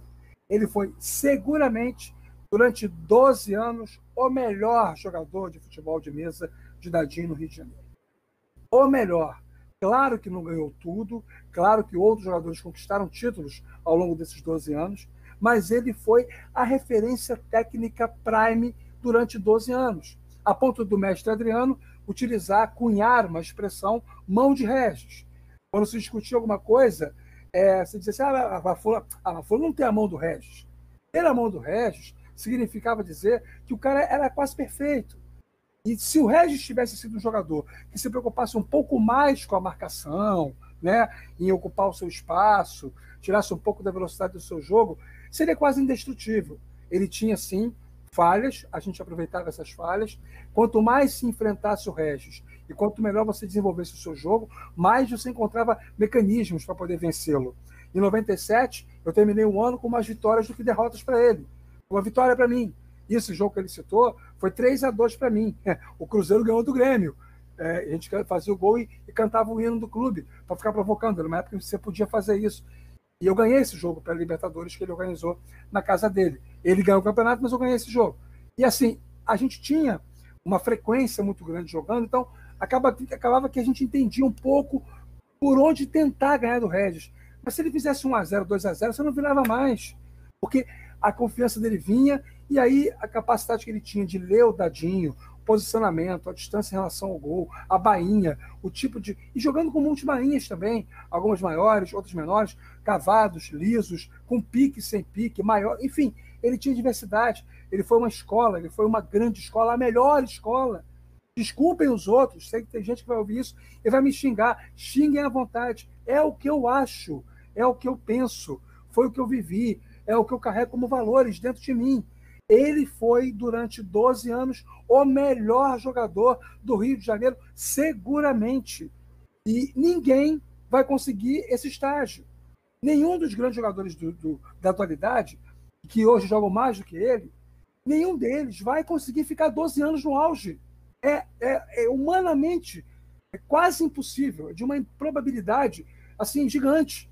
E é uma é, é como eu vejo, como eu leio. E não vai aqui nenhuma, nenhum comentário que flerte com a relação pessoal, que tem a contaminação do, do fato de sermos compadres, nada disso. É uma visão absolutamente neutra, isenta, de quem vivenciou, de quem viu esse homem jogar, de quem via esse homem treinar, de quem entendia os movimentos que ele fazia para poder ter sempre os melhores botões, os melhores times. Ele fabricava craques que ficavam famosos, negociava os craques, ou por dinheiro, ou por trocas, e fabricava outros e aí o botão na mão dele ganhava alma, o botão na mão dele ganhava, ganhava marketing, ganhava um peso, uma relevância. Todo mundo conhecia. Massaro, Butraguenho, Jardel, estão todos comigo. Eu tenho orgulho de ter na minha vida, aqui no, na minha coleção de botões, os melhores botões da Rex, que foram do Regis. A vida vai, a vida vem, acabaram ficando comigo. Alguns deles são meus, estão comigo. Eu, eu, eu não vou vender, não troco, não, não negocio, é, não sei nem o que vou fazer com eles no futuro, mas são meus, porque ali está a história da Liga Rex dos anos 90. Ali está a pavimentação do que hoje é o futebol de botão tadinho no Rio de Janeiro. Então, esse berço eu guardo com muito orgulho e não vou me desfazer. Como eu sou um praticante e um apologista, eu preciso preservar essa memória. E essa memória ela não é só afetiva, ela também é racional. E ela me encoraja a dizer que não haverá nenhum outro jogador com a singularidade do tamanho que o Regis teve na época dele. É, Rafa, eu não vi o Regis jogar, mas eu queria abrir um parênteses aqui e dizer que eu concordo com tudo que você disse. Inclusive, esse negócio de você ser criticado por esse depoimento, eu vou dizer para você que eu apanho toda vez que eu lanço um podcast aqui é, de algumas pessoas também que vêm questionar. E até fazendo uma elucidação, são várias séries que tem aqui no podcast. Uma delas que eu criei recentemente é os maiorais, e nela eu vou entrevistar, pretendo entrevistar os principais jogadores da atualidade. Tem a Jair, que é, são os maiorais, tem as Jaízes da fute, do Futimesa, que você inclusive poderia estar nessa categoria também por conta das histórias. Mas tem uma categoria que vai ser para aquelas pessoas que a gente ouve as histórias né, e fica no nosso imaginário. E nada melhor do que para ter inaugurado essa categoria, que por enquanto só tem ele, eu até falei que pretendo botar o seu Augusto também, pelas histórias que eu, que eu ouço falar, mas assim, o Regis, cara, o que você ouve falar sobre ele, sobre ele estar muito à frente do tempo dele. Eu acho que essa, é, é, esse domínio que ele tinha na época, eu acho que hoje, como você bem colocou, a gente não vai ter. Porque a gente tem os grandes botonistas, mas eles se revezam ali, né? E eu acho que a predominância do Regis foi. Acho que você foi muito feliz nas suas palavras, foi maior e talvez a gente não vá, não vá ver isso novamente, né? Certamente não. Eu creio piamente nisso. Claro que estamos num Estado democrático de direito, ninguém é obrigado a concordar comigo, mas o que eu falo eu assino embaixo, Fabiano. É isso aí. Show de bola. O, Rafa, continuando aqui, a gente ainda vai fazer o nosso top 10, ainda tem muita coisa para vir por aí. Tem mais depoimentos, tem o seu top 10 de todos os tempos, mas eu queria abrir um outro parênteses e fazer uma relação aqui. Como é que você vê, né? Você já tem bastante vivência nesse mundo, você acha que, e é profissional da área de jornalismo, você acha que é possível a gente expandir mais o Futimesa nas mídias? Seja nas mídias sociais ou nas grandes mídias como rádio e televisão? Como é que você, o que, que você acha que pode ser feito para se tentar galgar algo nessas, nessas mídias de divulgação? Eu acho que já se fez muita coisa, já se fez muito mais do que, do que eu imaginei uma vez que, na vida que pudesse acontecer. Eu não imaginei que nunca que a gente teria campeonatos nacionais de futebol de mesa, com nove, dez estados representados, jogadores né, defendendo as bandeiras das suas, das suas raízes. Acho que a gente já evoluiu bastante a padronização da, padronização da regra, padronização da mesa, é, dos tamanhos médios dos botões, enfim, coisas que eu nunca imaginei que fosse vivenciar. Então eu acho que se o que para mim era mais difícil, que era esse ordenamento para que o, o, futebol de mesa fosse percebido como algo de consumo mais apropriado, o restante, para mim, é, é uma. É, é, é que complementar. Eu acho que em algum momento se fala de futebol de mesa na mídia e em algum momento pode voltar a se falar. Talvez nunca será como um esporte coletivo, né?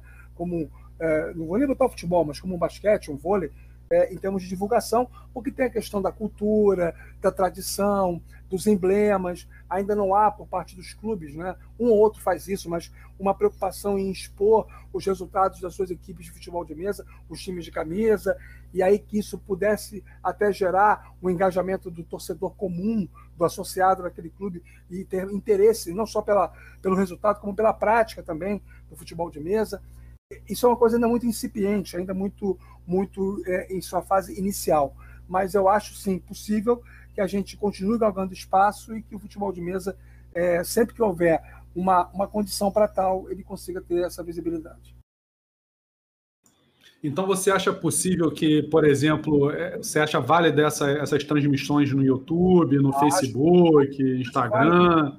Eu participo das transmissões quando é campeonato nacional, o Ronald me manda para comentar o Soneca transmite, né? Eu comento com o maior prazer, estou sempre à disposição, acho bacana. Às vezes, quando estou em casa, pego o telefone e vem uma notificação, assisto as finais do Piratão do River.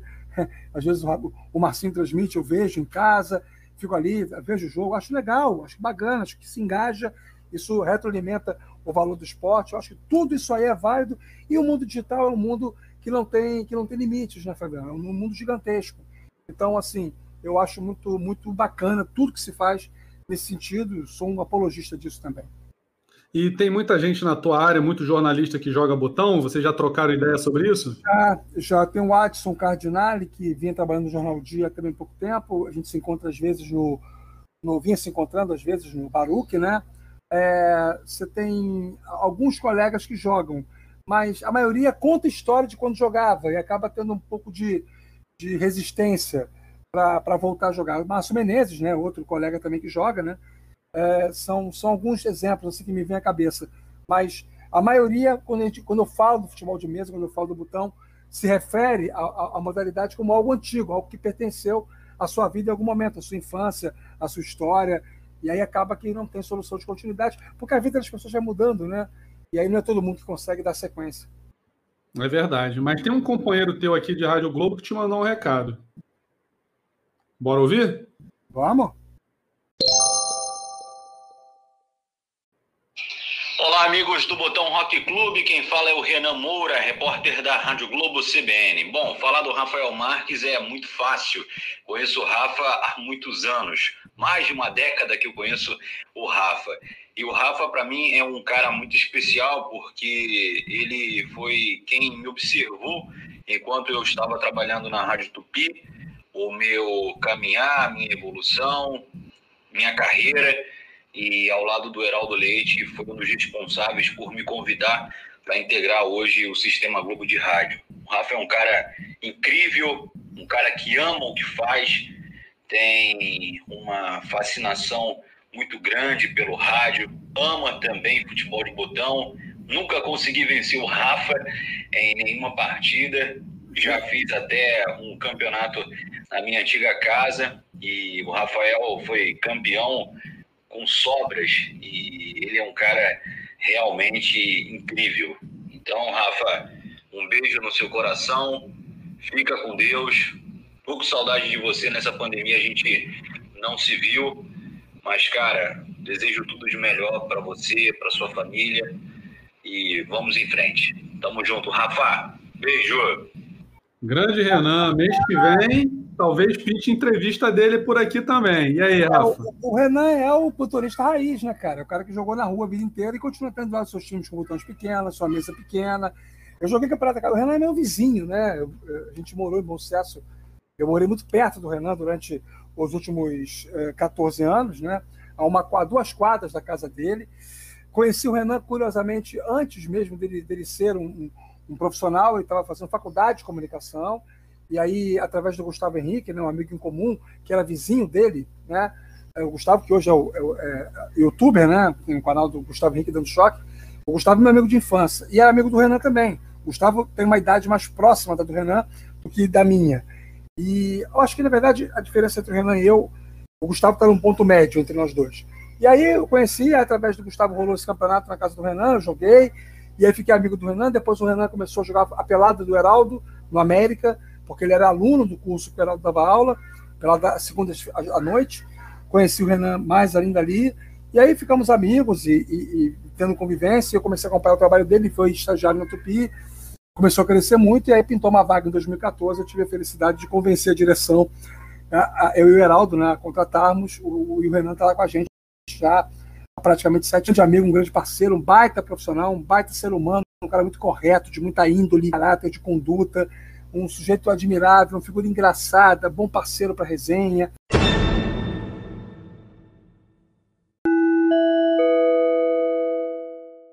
Meus amigos, como vocês puderam perceber, tivemos alguns problemas técnicos durante a captação de áudio nesse ponto da entrevista, então parte do que o Rafa Marques estava falando sobre o depoimento do Renan Moura se perdeu.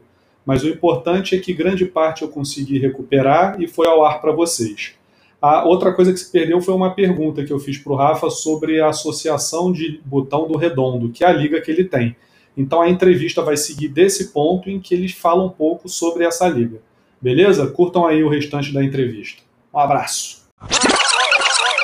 Bom, a, a Associação de Botão do Redondo ele foi, ela foi fundada em janeiro de 2015, né? E ela era, como eu já destaquei antes, uma, uma tentativa de resgatar nosso botão raiz. A gente joga hoje uma regra é, adaptada, não é o 9 por 3 é nove toques livres, né? É, pode ser com o mesmo botão, não, há obrigatoriedade de você ter que passar a partir do quarto toque para outro botão é, numa mesa mediana, não é das menores, mas é, não é a oficial da federação, é uma mesa de um tamanho de médio para grande, e a gente joga com botões com tamanho máximo aí de 47. E é uma, uma liga que até a pandemia se instaurar, vinha organizando regularmente, todo mês, um campeonato com uma média aí é, de 10 a 14 participantes, com ranking, uma diversidade grande de conquistas, muita gente ganhou o campeonato, é, são, salvo engano, 14 campeões diferentes ao longo desse período todo, inclusive os, saudoso, os saudosos, né? Alessandro e o Cláudio Cachambiense. A Cláudio, que foi uma das vítimas da pandemia, né? faleceu esse ano. A gente tem, tem uma, uma história bacana lá e é, é, é a minha intenção no início era apenas resgatar futebol de mesa da infância, o botão da, da infância, mas acabei abrindo para convidados, pessoas de fora, porque em um dado momento houve um problema lá de uma incompatibilidade de alguns participantes, queriam aumentar a quantidade de, de campeonatos. Eu sou presidente vitalício, então eu não era favorável. Isso gerou a criação de uma outra associação, é a ABI, é, Associação de Botanistas Independentes.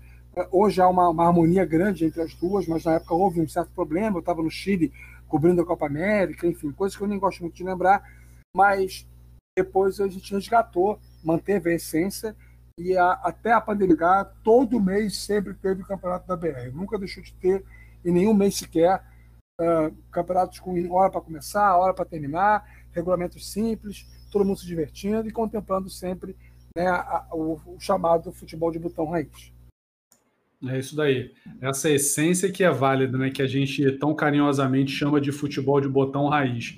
E aí, falando um pouco disso sobre futebol de botão raiz, a gente fez um quadro no Botão Rock Clube na rede que era, se chamava Meus Jogos Inesquecíveis e que você, inclusive, já participou, citando o seu jogo inesquecível no futebol e no futebol de botão. Vamos citar mais algum desses jogos aí? Começando pelo futebol de botão? Meus jogos inesquecíveis. Bom, tem esse jogo de 98, né? Rafael Marques 1, Hamilton 0. É, esse jogo foi incrível, foi o meu primeiro título jogando é, regra, né? Regra oficial, era a regra da época, né? Era uma, era uma das regras oficiais, a regra Celotex, é, com várias ligas do, do Rio participando daquela Copa do Mundo, primeira conquista, a gente não esquece, e esse jogo semifinal foi marcante.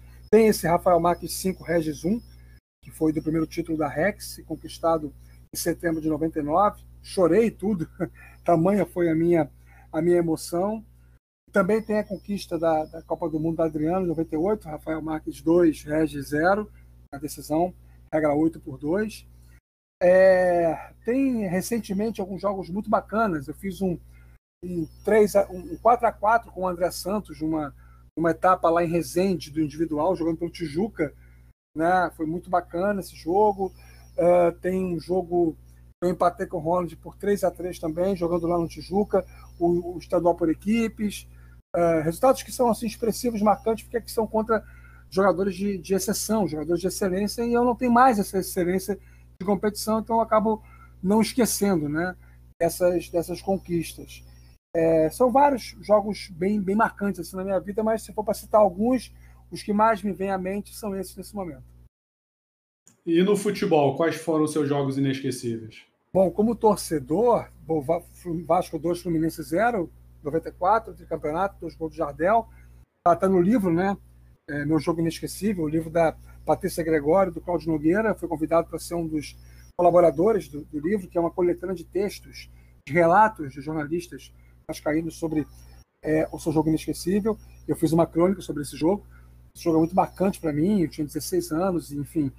A gente ia muito ao Maracanã, ia com alguns amigos, um pai de um amigo nosso, de um desses amigos. A gente tinha todo um ritual, então é, acabou que o Vasco ganhar aquele primeiro campeonato, eu estar no estádio, meu avô tinha falecido meses antes, aquilo para mim foi muito marcante. É, é, sentimentalmente é o meu jogo inesquecível. Profissionalmente, Fluminense São Paulo, é, Libertadores da América, 2008, 3 a 1 gol do Washington de cabeça nos acréscimos. É, sensacional esse jogo, maravilhoso, assim. É, Argentina e Bósnia, Copa do Mundo de 14. Eu fiz a ponta do gol do Messi no Maracanã. Para mim, isso foi uma coisa muito importante para minha carreira. Eu tenho esse áudio salvo no meu audiobook até hoje, né? Um, é um dos jogos inesquecíveis. É, deixa eu ver se tem mais algum profissionalmente falando. Ah, bom, minha primeira transmissão internacional, Brasil-Equador 2004, 1x0 para o Equador, gol do Mendes, lá em Quito. Eu nunca tinha viajado para transmitir jogo de futebol para fora do país e eu fui acompanhar aquele jogo com a seleção brasileira. Foi marcante demais para mim também. É, o rebaixamento do Vasco 2008, né, que eu estava fazendo o jogo, pela, pela CBN e pela transmissão, é possível perceber que eu estou chorando quando termina o jogo, a voz bem embargada. Eu estava na CBN, que era um risco maior, porque o meu chefe estava como comentarista no jogo, né, que era o Álvaro Oliveira Filho, mas eu consegui me conter, mas foi muito difícil vivenciar aquele momento. Tem o, o Inter 6, Vasco 0, de 2015. Eu fiz um comentário é, é, com o coração aberto, que viralizou, né? o Homem, o Homem Peruca botou na, no seu Facebook, isso viralizou é, mundo afora, recebi ligação até de Londres, as pessoas me agradecendo pela minha manifestação autêntica em defesa do, que eu entendia ser o melhor para o Vasco. Enfim, são vários, vários jogos que, profissionalmente, eu posso dizer para você que, que me marcaram ao longo desse tempo todo. É isso aí, Rafa. E como vascaíno, eu costumo dizer né, que o Vasco ele teve um hiato às avessas, né? Porque a gente viu o nosso Vasco ganhando grandes títulos, tendo grandes times. E esse ato foi na temporada 2011 e 2012, né? Que em 2011 disputamos ali, fomos campeões brasileiros, disputamos com o Corinthians o, o brasileiro, e em 2012 também fomos muito bem na, na Libertadores e nas competições internacionais como a Sul-Americana. Só que você, na sua vida, também teve. Como foi a temporada 2011 2012, particularmente falando? Foi dura, né? foi quando eu fiquei doente, né? Em outubro de 2011, eu contraí uma pneumonia que virou uma sepsemia, né? uma infecção generalizada, que me deixou internado durante é, oito meses no Copa Dorsa, três meses em coma. Tive todas as complicações possíveis e imagináveis, três isquemias, três paradas, embolia pulmonar, hemorragia digestiva, hepatite medicamentosa, trombose, falência múltipla de órgãos, tudo que vocês possam imaginar que o ser humano pode ter de ruim, de uma só vez eu tive. Mas tive também uma grande estrutura para poder acolher, uma equipe médica sensacional, uma corrente enorme de pessoas, amigos, parentes, ouvintes, fãs, e juntos né, se propuseram a emanar energia positiva, e eu acho que isso teve um papel importante na decisão de Deus e, claro, a vontade dele sempre soberana de me dar a segunda chance e na mesma vida. Então, eu sou muito grato a Deus por ter tido a segunda chance na mesma vida. Depois dos oito meses internado, foram mais seis a sete em cadeira de rodas. Eu fiquei ao todo um ano e cinco meses sem trabalhar. Realmente não foi uma fase fácil, não.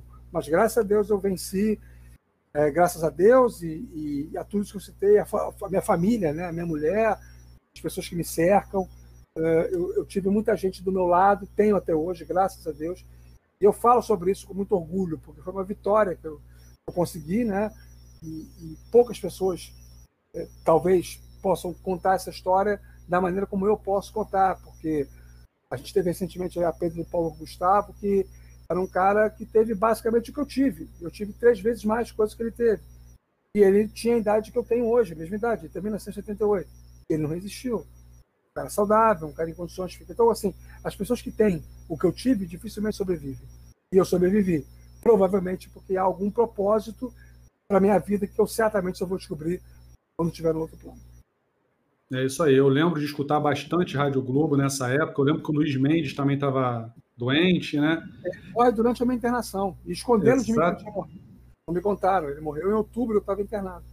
Exatamente, eu me lembro. E lembro também de um depoimento, quando saiu a notícia, acho que não sei se você tinha recebido alta, não, não vou me recordar com exatidão, mas do Felipe Cardoso, que na época trabalhava na Rádio Globo também, ele emocionado, é, falando né, sobre, sobre isso, sobre a sua recuperação. Então, são coisas aí que marcam a vida e, com certeza, você falou muito bem, tem um propósito. Né? Então, para o bem de todos nós, você está aqui conosco. É isso aí, meu amigo. E, Rafa, isso que, que aconteceu em 2011 e 2012, você acha que, de certa forma, você se recuperando, te fez voltar? Foi um dos motivos que te, eu sempre tive essa curiosidade. É, te fez pensar em voltar a jogar assim? Você, tipo assim, é uma coisa que eu gostava de fazer antes, vou voltar a jogar futebol de botão para me divertir. Que a vida não é só trabalho, eu quero ter um hobby também. Não sei se tem a ver, eu sempre me perguntei isso. Tem, de certa forma tem. Eu não voltei a jogar futebol de botão antes, porque eu não consegui ficar em pé muito tempo. Por exemplo, em 2013, quando eu voltei a, trabalhar, eu ficava sentado. Se eu ficasse em pé dois minutos, dava fraqueza nas pernas. Eu fui cobrir a Copa América no Chile, no peito na raça. Eu pedi para cobrir, porque eu não tinha feito nenhuma Copa América na minha vida. Eu tinha feito duas Copas do Mundo e não tinha Copa América. E eu quis fazer, e, e eu era chefe de reportagem, tinha alguma relação mais próxima com a direção e me escalaram, eu fui, fui museu e um, operador de São Paulo, e assim, eu, eu tive câimbras, eu, eu estava com uma musculatura muito fragilizada. Então, eu, como eu percebia, eu tentei jogar no Tijuca umas duas vezes, o João me chamou, aí você fazia quatro, cinco jogos seguidos, praticamente sem parar, sem intervalo. Na época, eu não tinha resistência, eu não aguentava. Eu sentia fraqueza nas pernas, eu sentia dor. E aí, para mim, era muito complicado. Conforme eu senti, eu comecei a sentir eu estava fisicamente melhor, e aí eu comecei em agosto de 2017 uma dieta, eu cheguei a, 40, a 98,5 kg, e aí com um tratamento nutricional eu fui perdendo um quilo por semana. Chegou no final do ano de, de 2017, eu já tinha perdido aí, sei lá, uns 15 quilos. Então, para mim, para mim, me fez muito bem, eu fiquei muito mais disposto, eu fazia academia na época, eu já estava com estrutura para ficar bastante tempo em pé. Hoje eu fico numa fila, que nem fiquei para votar no Vasco, duas horas e meia de fila. Fico sem nenhum problema, porque eu consigo ficar em pé, mas na época eu não conseguia. Quando eu me senti fisicamente melhor, aí eu falei, cara, eu vou voltar a jogar botão, porque eu gosto, sei, e, e hoje me sinto capaz de aguentar o tranco de uma competição de alta exigência, como por exemplo são as competições nacionais, com jogo o dia inteiro e algumas vezes é, sem até intervalo para almoçar, o que eu acho absurdo. É um dos cenários que eu estou sempre discutindo com o Ronald. É, essa história de, ah, não, o pessoal poder ir embora mais cedo, aproveitar voo. Cara, então não, não joga, né? joga sabendo que você tem uma, uma, uma tabela a cumprir e, pô, ninguém é obrigado a ficar se submetendo a questões desumanas. Mas, enfim, eu voltei a jogar por causa disso, por me sentir mais encorajado e mais estruturado fisicamente. Foi isso que determinou a minha, a minha, o desejo eu tinha, a vontade eu tinha é, é, saber que eu voltaria a jogar em algum momento me fez ter essa motivação também. E claro, quando eu me senti com o corpo preparado, eu, eu pratiquei. Ah, show de bola. E aí, como foi essa passagem pelo Tijuca? Que, na verdade, antes de você responder como foi essa passagem pelo Tijuca, eu queria que você enumerasse todos os, todos, talvez você não vai se lembrar, mas os seus principais títulos, você já deu umas pinceladas aqui. Por que, que eu estou perguntando isso, fazendo essa conexão? Porque você é um cara que foi um atleta de ponta. E aí você teve uma parada. E aí como é que foi esse recomeço no Tijuca? Então enumera para gente os seus principais títulos e depois faz uma conexão dizendo como foi ter esse retorno ali no Tijuca.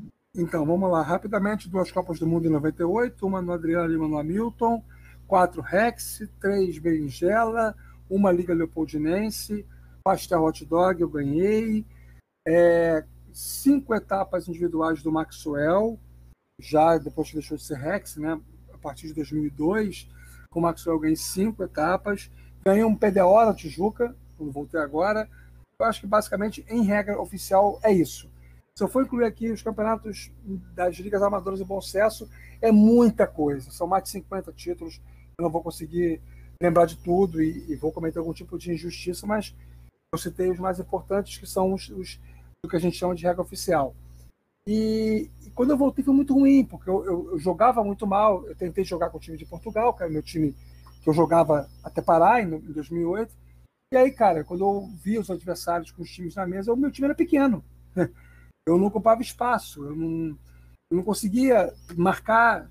Jogadores adversários chegavam facilmente na, na minha cara do gol. Então eu tive problemas para poder me adaptar a essa mudança e tenho até hoje. Né?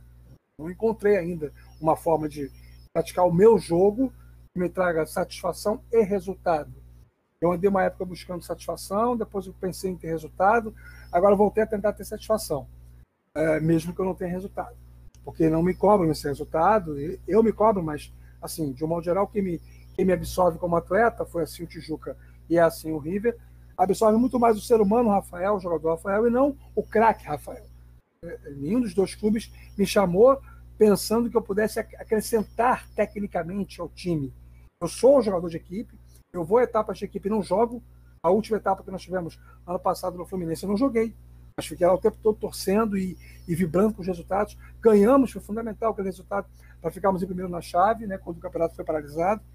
Então, assim, isso para mim é, é, Eu adoro o campeonato de equipe, creio no poder do jogo da equipe, e, mas não sou hoje um timoneiro, não sou, não sou um, um jogador de ponta, um cara que encabece uma lista de, de, de, nenhuma equipe das que tem times federados eh, no Rio de Janeiro. Mas eu não, compro, não comprometo, me, me esforço para dar o máximo de mim, ainda em busca de um, de um estilo novo, mediante as circunstâncias, mediante as realidade, a realidade é, que o futebol de mesa hoje impõe.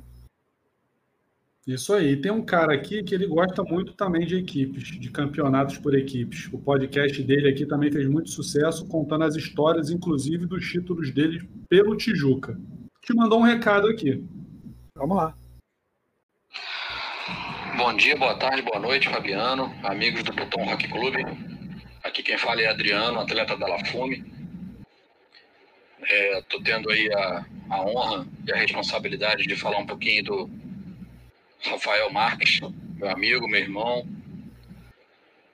companheiro de, Tijuca Tênis Clube em 2019, né? Tivemos uma uma parceria bacana, muito legal. Rafael é um cara fora de série, né? Um cara, um cara especial mesmo, diferenciado. Rafael tem um espírito de grupo que poucas vezes eu vi. Né? Teve todo mundo sabe aí, né, que ele teve uma segunda chance dada pelo Papai do Céu, não foi à toa. Né, ele mais do que ninguém ele mereceu ele mereceu isso aí, porque ele realmente é um cara muito muito especial mesmo. Bom, fica aí meu grande abraço aí, beijo no coração desse meu amigo, irmão, parceiro aí. Grande jornalista, grande comentarista, sabe tudo de bola, sabe tudo de futebol, excelente profissional, né? um dos melhores que nós temos hoje aí. E com muita honra, nosso amigo. Tá bom? Grande abraço a todos aí. Ah, fica com Deus. Forte abraço, beijo no coração, meu amigo. Grande Adriano, um abraço, meu amigo. Ele que é o consultor oficial aqui do, do podcast. E aí, Rafa? Bom, e aí que é um baita no cara. Faço minhas as palavras dele para mim. Adoro Adriano.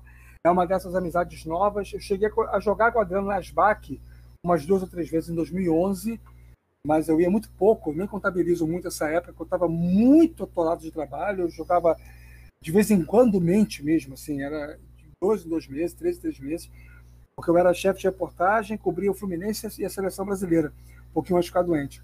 Inclusive, eu fiquei doente depois de cobrir um jogo da seleção brasileira lá em Belém, Brasil e Argentina. Super clássico estreia do Neymar. Então, assim, para mim é muito. É muito. Muito tranquilo falar desse cara, porque ele é a amizade mais forte que eu adquiri quando eu voltei a jogar. Algumas outras amizades também surgiram, né? Por exemplo, o, o Marcelo Fisch, um grande amigo, o Armandinho, um grande amigo. É, mas, mas, assim, a amizade do Adriano, ela é especial rolou uma sintonia bacana, uma, uma, uma, uma amizade, uma admiração recíproca, mútua, né? Eu gosto muito do jeito dele, da maneira como ele enxerga o mundo, além do botão. Fomos juntos para Juiz de Fora, fui de carona no carro dele com o filho dele, muita resenha. É um cara positivo, um cara, um cara, além de ser um baita jogador, é um cara muito bacana, um cara muito, muito bom de conviver, um cara que a gente gosta de ter perto, um sujeito autêntico, verdadeiro eu tenho muita, muita amizade por ele, muito carinho por ele. E, assim, uma, uma, uma empatia que, repito, foi gerada espontaneamente e sabendo, claro, ele, ele sempre foi muito claro para mim que ele acompanhava meu trabalho também, isso também acaba contando, sempre interage nas minhas redes sociais, é, comenta os meus posts e tal. É um cara muito presente na minha vida, apesar da distância física. Já tem alguns, algumas semanas ou meses que a gente não se fala, estou com saudade dele, vou aproveitar e ligar para ele amanhã para bater um papo e trocar uma ideia é um cara que eu repito, tem um carinho muito grande mesmo, é um dos bons amigos que o futebol de mesa me deu. É isso aí, também é um dos grandes amigos que eu fiz, um cara do bem e de bem, é isso aí, de bem com a vida. Rafa, a gente já está partindo aqui para a parte final, mas está na hora da gente desfazer algumas amizades, né? Você tem muitas, muita gente mandou áudio aqui, não tinha como deixar de fora. E você agora vai desfazer um pouco dessas amizades aí, porque a gente vai fazer a famigerada lista do top 10 dos que você viu jogar. Então, sempre o pessoal fica ali, né, ansioso para saber se vai estar na lista. Alguns nomes já são figurinhas carimbadas, mas vamos lá. Pode ser na ordem que você quiser, do melhor para o pior, do pior para o melhor, ou fora de ordem, fique à vontade.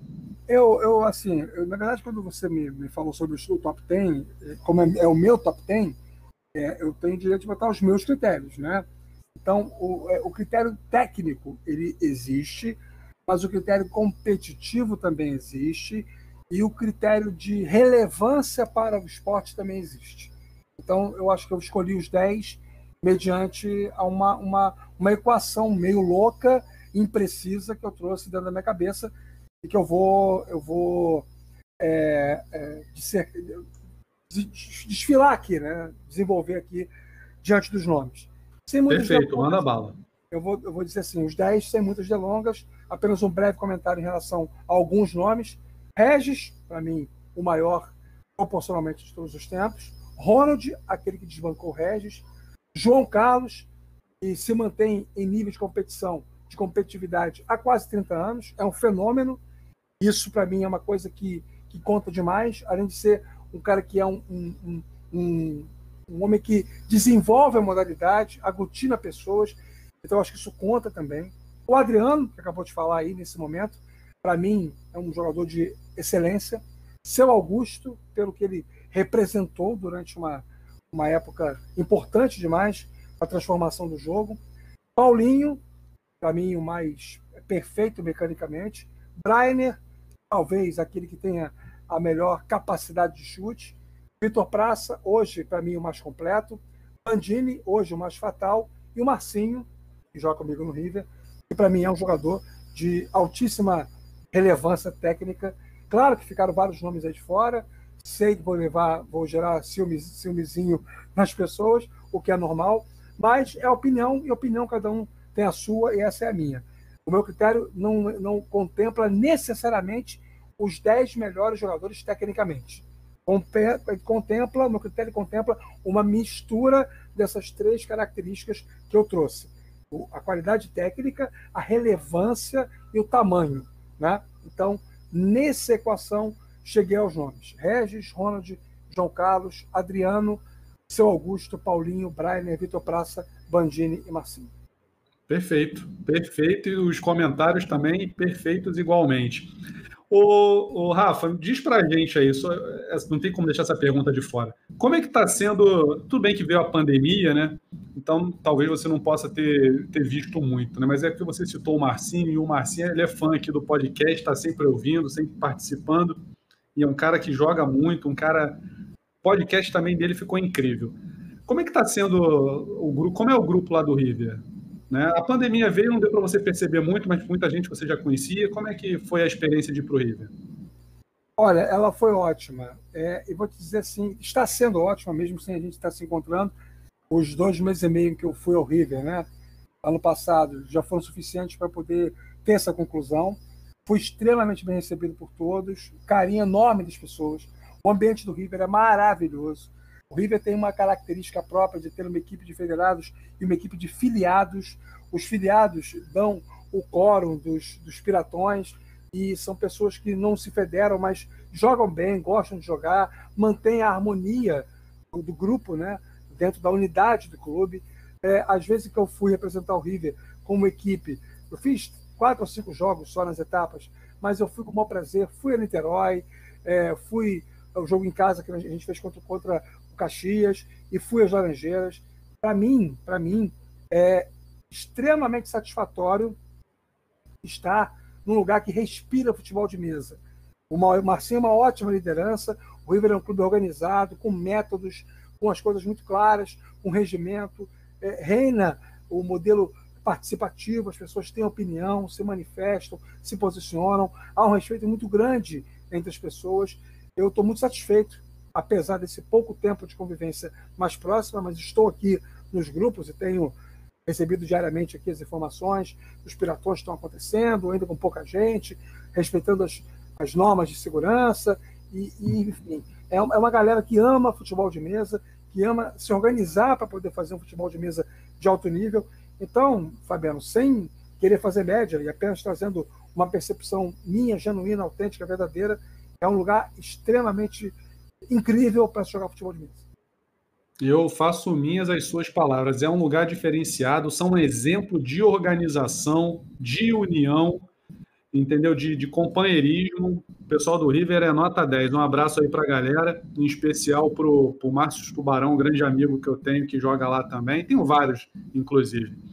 Rafa, a gente está indo para o nosso penúltimo quadro. O papo está muito bom mas a gente já está indo para o penúltimo quadro que se chama Cinco para Definir. Vou fazer cinco perguntas, pai e bola. Você não julga a pergunta e também não, não, eu não vou te julgar pela resposta. Se quiser fazer um breve comentário, fica à vontade, beleza?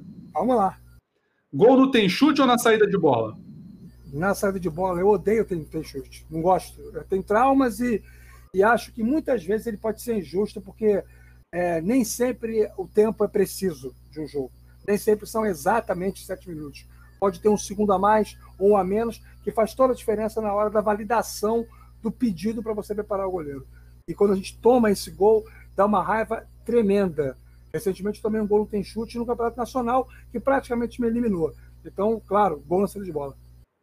Beleza. Jogo com ou sem juiz? Sem juiz. O João vai odiar ouvir eu falar isso. Ele é um defensor da arbitragem. Eu acho que nós chegamos a um nível de maturidade que não pode ter juiz. A volta do juiz seria retroceder é, em algo que as pessoas já deveriam estar naturalizando. O que eu acredito e defendo é punição severa para quem não pratica o fair play. E a não prática do fair play é uma decisão voluntária e racional. Não tem nada de ah, instintivo, é do jeito da pessoa, não. O sujeito que vai jogar esse troço, que é federado, que cumpre suas obrigações, que paga lá suas taxas, que investe numa competição, que monta um time para disputar um campeonato como esse, precisa entender que, como tudo na vida, existem os direitos e os deveres. Então, o cara não pode, não pode é, ter a deliberação de maquiar um jogo, fazer catimba, sabe, utilizar subterfúgios, roubar numa jogada, querer ganhar no grito todos os lances. O fair play é uma coisa que tem relação com índole. E se o sujeito não tem índole, não pode jogar botão. É simples. Por isso, ser juiz. Perfeito. Vasco de uniforme preto ou Vasco de uniforme branco? De uniforme preto. É... Em 82, eu não podia deixar de falar da seleção de 82, você sabe por quê. o seu time da seleção de, brasileira de 82 tem a ver com, com essa pergunta que eu vou te fazer. A história teria sido diferente se ao invés do Chulapa tivesse o Dinamite? Não sei. É, eu não arriscaria dizer que sim. O que eu consigo dizer é que o Brasil teria um centroavante muito mais confiável do que teve. Eu não sei dizer o quanto isso representaria em termos de resultado, porque na prática não foi por causa do Sargento lá porque o Brasil perdeu para a Itália. Né? O Brasil cometeu erros defensivos e sofreu baques psicológicos pelo transcurso da construção do placar, que, no meu entendimento, talvez não tivessem tanta modificação, não, não fossem diferentes com o dinamite em campo. Essa relação direta eu não consigo fazer naquele jogo, mas consigo dizer que teríamos um melhor centroavante na Copa do Mundo. Beleza. Para quem não entendeu, é porque eu sempre brigo com o Rafa, ele tem uma seleção brasileira de 82, é e é eu falo, ó, nesse time aí... É do, é do Oi? Kaká. Esse time é do Vinícius Pata, é do Kaká. Eu comprei dele. Ah, então. E eu sempre brinco, pô, tinha que ter o dinamite, só falta o dinamite aí para fechar pô, esse time. Vou mandar fazer, vou mandar fazer. Pronto, é isso aí. Meu amigo, e para fechar aqui essa, o 5 para definir, um clássico do rock and roll que você curta, que no final eu vou botar um trechinho. Ah, eu vou, vou pro clichê, porque eu não sou roqueiro, né? eu, eu gosto de rock comedidamente. Meus gêneros musicais favoritos não são ele, não é o rock. Eu gosto do do samba e do pagode, mas não o pagode muito meloso, o pagode mais raiz. Gosto do sertanejo, gosto do, do pop internacional, do, do romântico internacional, anos 70 80, Good Times, né? Gosto muito, mas se é para escolher um rock, Skank, uma partida de futebol. Boa, boa escolha. Skank é bacana. Meu amigo, a gente fechou o ciclo para definir. Ah, e no final vou botar um trechinho lá na edição, não vai ser agora aqui na entrevista, não. Meu amigo, chegamos aqui para a parte final mesmo, o último quadro que se chama É de goleada? E aí eu te pergunto, o que é uma goleada para você numa partida de futebol? Qual é a diferença de gols ou a quantidade de gols que você já considera uma goleada? Três. 4 a 1 é goleada, como 3 a 0 também é, 5 a 2, 6 a 3. A partir do momento que você impõe diante do adversário uma diferença de três gols, você o está goleando. Eu considero assim. Não está escrito em nenhum lugar, não está escrito em livro, não tem nenhuma regra da FIFA que imponha uma situação é, específica em relação a isso, mas eu digo a você que, no meu entendimento, na minha cabeça, é, a partir do momento em que a diferença de, de, placar é de três gols ou mais, já é goleada, tanto no futebol de botão quanto no futebol de campo. Perfeito. Eu também acho que a diferença tem que ser de três gols. Né? 4 a 2 é goleada? Não. Para mim, não. Não, né? Não. É, para mim também não. E, não, para mim até é. 4x2 até considero, mas 4x1 é goleada para você, né? Goleada para mim, sim. 3x0 é goleada. Então, beleza. Então vamos para essa goleada aqui agora.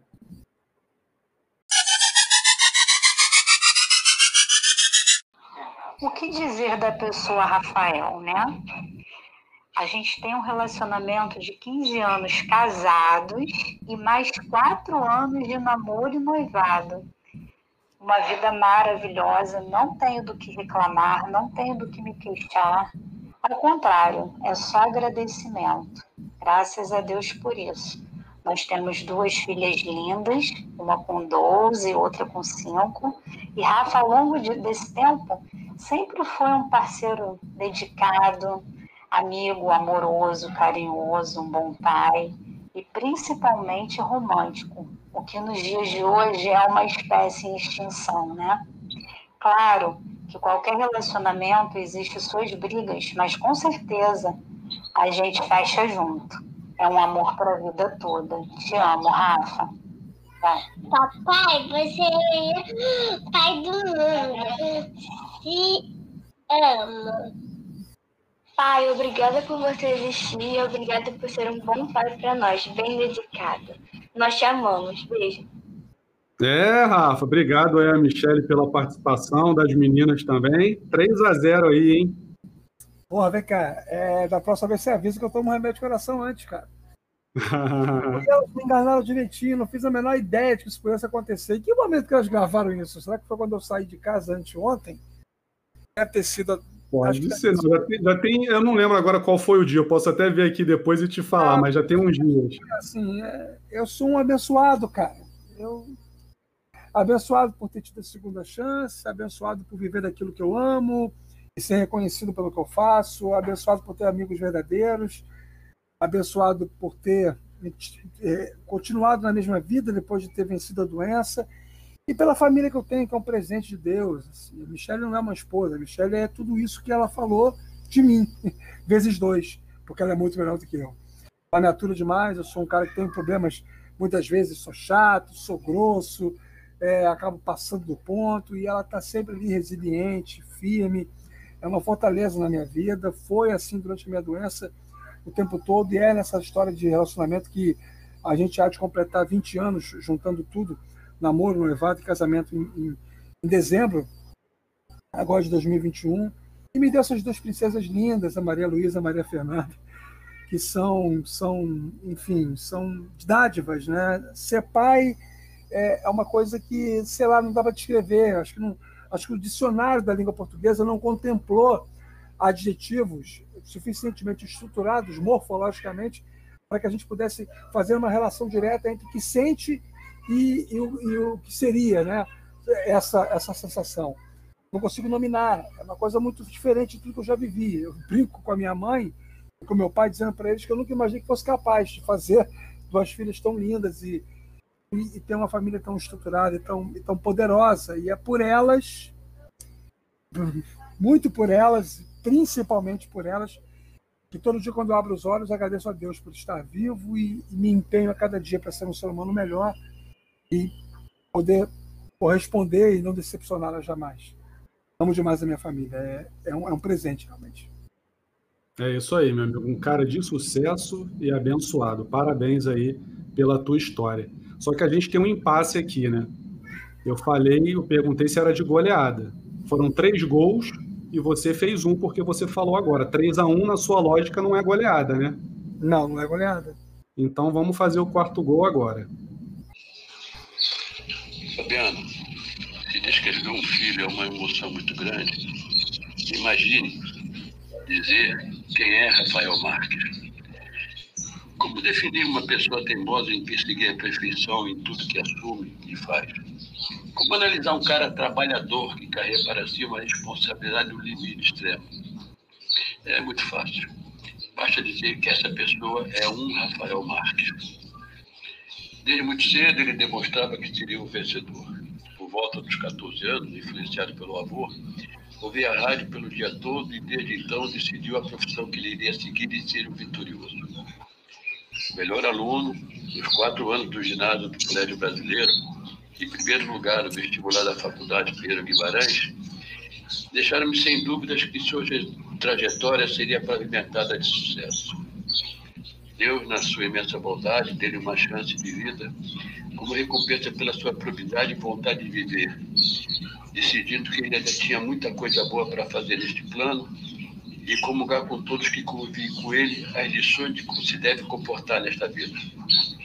Deu também um anjo da guarda, chamada Michele, e dois anjinhos, Maria Luísa e Maria Fernanda, para formar o seu séquito de equilíbrio, segurança e amor que precisa e merece.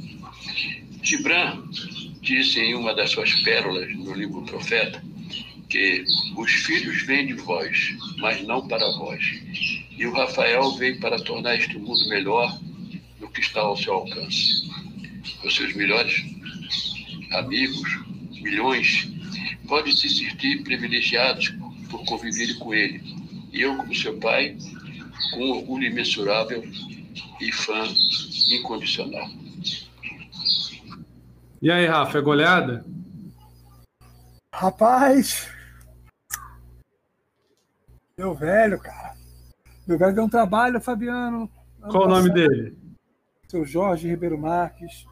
Meu velho Seu Jorge, um abraço aí para o senhor. Muito obrigado aí pela participação. Todo mundo, todo mundo, chama de Ribeiro, né? Jorge tem um monte de bom sucesso, mas Ribeiro Marques. Seu Ribeiro. Ribeiro Marques, isso aí. E eu tenho os dois sobrenomes dele, e as minhas filhas também têm, minha mulher também tem. E aqui em casa tem uma vitória minha. Ganhei essa batalha interna. Tem aqui um quadro com os brasões das famílias Ribeiro e Marques que eu herdei dele, que ele tinha herdado do meu avô e, e por sua vez, tinha herdado do meu bisavô. Eu sou o quinto Ribeiro Marques da. O quinto que tem os dois sobrenomes. Meu velho teve Covid, chikungunya ano passado, ficou ruim, ruim, achei que fosse perdê-lo, mas o Papai do Céu mais uma vez colocou o seu manto protetor diante das nossas cabeças e evitou que isso acontecesse. Meu herói, minha referência, se eu conseguir na minha vida ser 20% do homem que ele sempre foi e ainda é, eu serei um sujeito extremamente realizado. Papai é engenheiro, mas tem uma vertente pelo, pelo texto e um olhar pelo comportamento humano que ele conseguiu é, fazer se materializar pelos filhos, né? Ao fazer um filho jornalista e uma filha psicóloga, minha irmã Raquel. Lá era Caju do segundo casamento dele, 10 anos mais nova do que eu. Já nos deu uma pérola também, que é o meu sobrinho Joaquim, o único neto do sexo masculino que meu pai tem. Então, assim, é, ele é ele é a síntese, né?